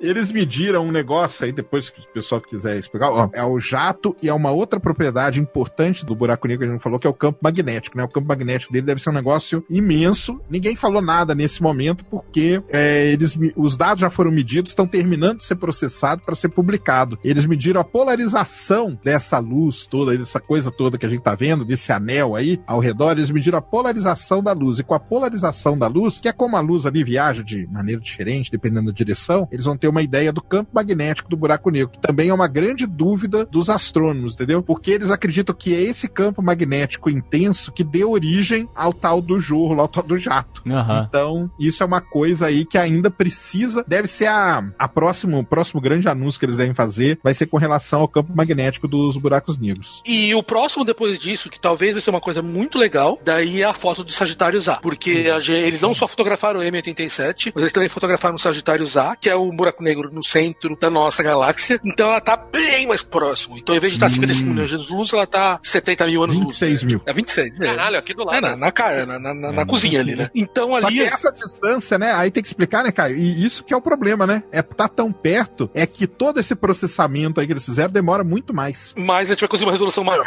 Foco? Foco? Teremos foco? Foco, vamos dar Estão entrando em contato com a Xiaomi já pra poder fazer uns updates lá. A Huawei, né, que lançou aquele celular com 50 vezes de ampliação. É, isso mesmo. Isso aí foi meio que uma, uma, digamos assim, entre muitas aspas, decepção, né? Porque no dia lá do anúncio eles não mostraram do Sagitários a estrela. Mas, quem já acompanhava esse papo aí um pouco antes, já havia os rumores, igual, igual os Vingadores, né? Cheio de vazamento, né? Já tinha o vazamento de que os resultados seriam apresentados da M87. Porque pelo fato de estar mais distante e ter coisas mais interessantes, né? Ter o tal do jato aí, coisa e tal, eles focaram em processar mais rapidamente o dado da M87. O Sagitários a estrela, ele tá mais perto. As variações que acontecem ali nele são muito rápidas, são muitas variações, e essas variações todas têm que ser levadas em consideração nos algoritmos, aí nos programas que eles estão fazendo para processar o dado. Por estar mais perto, o pessoal pode pensar que é mais fácil, né? Ah, tá mais perto, vamos processar aqui. Não, tá mais perto, tem muito mais coisa ali que tem que ser levada em consideração e deve demorar mais algum tempinho aí, mas igual o Caio falou, é uma coisa que a gente tá esperando mesmo, o da, o da do Sagitários. Como é que isso vai afetar o mapa astral da galera, né? Vai ter que pôr a fotinho dele ali agora, que desenhar o mapa astral. Se a influência for gravitacional, é bem grande. Isso é? mesmo. E uma outra coisa pro pessoal que tá, que fica aí chilicando por causa da foto tá fora de foco, eles já falaram que eles já querem colocar outros radiotelescópios, entendeu? Porque o que acontece lá quando a gente tava explicando, né? A gente tem radiotelescópios que estão muito distantes também. Isso aí ajuda também pra imagem sair daquele jeito, pra na hora de reconstruir e tudo mais. Então eles querem colocar mais radiotelescópios no meio desse array que eles montaram, né? Dessa rede aí que eles montaram. Uhum. Isso aí vai ajudar a melhorar a, a, a imagem, deixar ela mais focada, que o pessoal tá falando. E os próprios radiotelescópios que já participaram do EHT, eles vão sofrer atualização. Esses equipamentos são, vão sendo atualizados, né? No decorrer dos anos. E isso aí também pode ajudar bastante a melhorar a imagem. O que eu tava lendo é que eles querem fazer uma coisa muito legal. Eles querem fazer um negócio meio quase que. Não vai dar pra ser em tempo real, tá? Mas é como se fosse um fluxo direto de trabalho. Ou seja, os radiotelescópios adquirem os dados, os algoritmos estão basicamente estão prontos, né? Os algoritmos que eles fizeram aí, Aham. vai ter que ter um ajuste aqui, outro ali, mas o grosso tá feito. Então aqueles dados entram no, no algoritmo e você já vai saindo com a imagem ali. Então eles pretendem, em meados de 2020, olha que legal isso, não observar duas ou três galáxias, eles querem observar centenas de galáxias. E aí nós vamos ter muitas fotos de buraco negro. Olha aí, que excelente. Ah, e só, a gente não falou qual é a ampliação da foto, né? O quanto que ah, a imagem tá borrada, mas o qual tanto de ampliação que a gente conseguiu com esses telescópios todos pra poder enxergar aquilo, né? Caio, tá respirando no microfone. Oh, desculpa, é que eu fui pegar, meu, fui pegar minha janta que chegou. É. ah, Porra! Singularidade aí, ó. Caralho. Então, uma Essa coisa. gravidade é foda, né, cara? Essa gravidade. Provando que a gravidade existe ao vivo. Então, uma coisa que a gente pode pensar é fazer a ficção científica do negócio agora, né? Como é que a gente pode agora ir pra maiores distâncias? Porque a gente já tá usando a Terra inteira. O que a gente pode fazer agora? Tem um da Rússia, né, que é o, é o Rádio Astron, que chama SPECTR, só que ele deu problema, né, mas eles já têm essa ideia de colocar, fazer radioastronomia do espaço. E aí você vai aumentando o seu telescópio telescópio ali. É, então, porque você pode imaginar que você pode colocar um na Lua, outro na Terra, e você vai ter agora um radiotelescópio que vai ter 300 mil quilômetros de espelho. Isso aí. Essa, essa é a ideia mesmo. Essa é a ideia. Mas colocar em órbitas distantes e tudo mais, você aumentar isso aí. Caraca, hein? Essa ideia aí que o Caio falou, isso aí já existe, tá? Já é um negócio pensado por eles de como aumentar o nosso espelho, né? Vamos colocar assim, entre aspas, né? Não é um espelho, mas como aumentar o nosso telescópio? Usar o espaço agora. Então, colocar um em tal lugar. Aí você pode, quer viajar na ficção? Vamos colocar um em Marte, um na Lua e um na Terra. Aí, ó. Já vai ter um espelho de milhões de quilômetros. E... Liga pra Elon Musk aí. É, aí, ó. Em vez de mandar o ser humano pra Marte, manda um radiotelescópio pra Marte, Elon Musk. Muito mais legal, cara.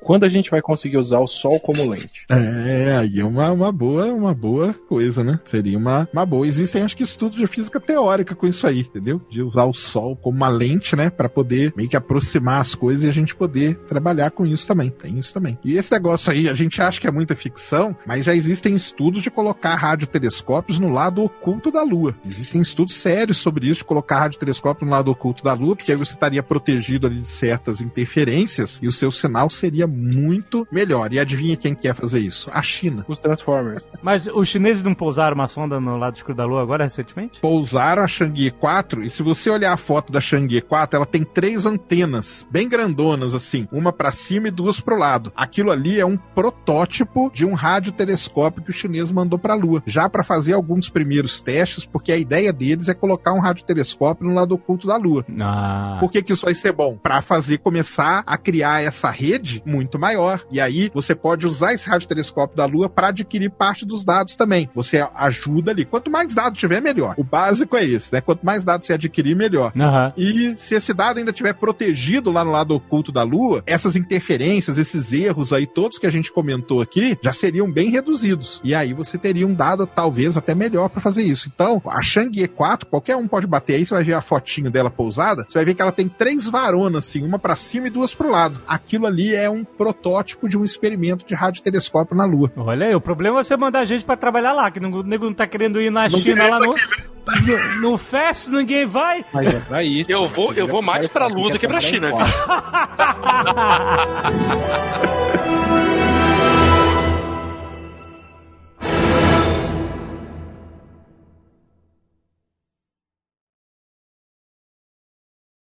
Okay, can you leave at the concierge, please? I'm I'm in the middle of a meeting now. Hum. Yes, please. Okay, thank you. I am on the two, two light on. Peraí, agora vamos. Agora eu quero perguntar. Two. two. Yes. Okay, thank, thank you. Bye. Agora conta pra gente que Eu não mutei essa porra? o que que você pediu aí, Caio? O que que você pediu aí?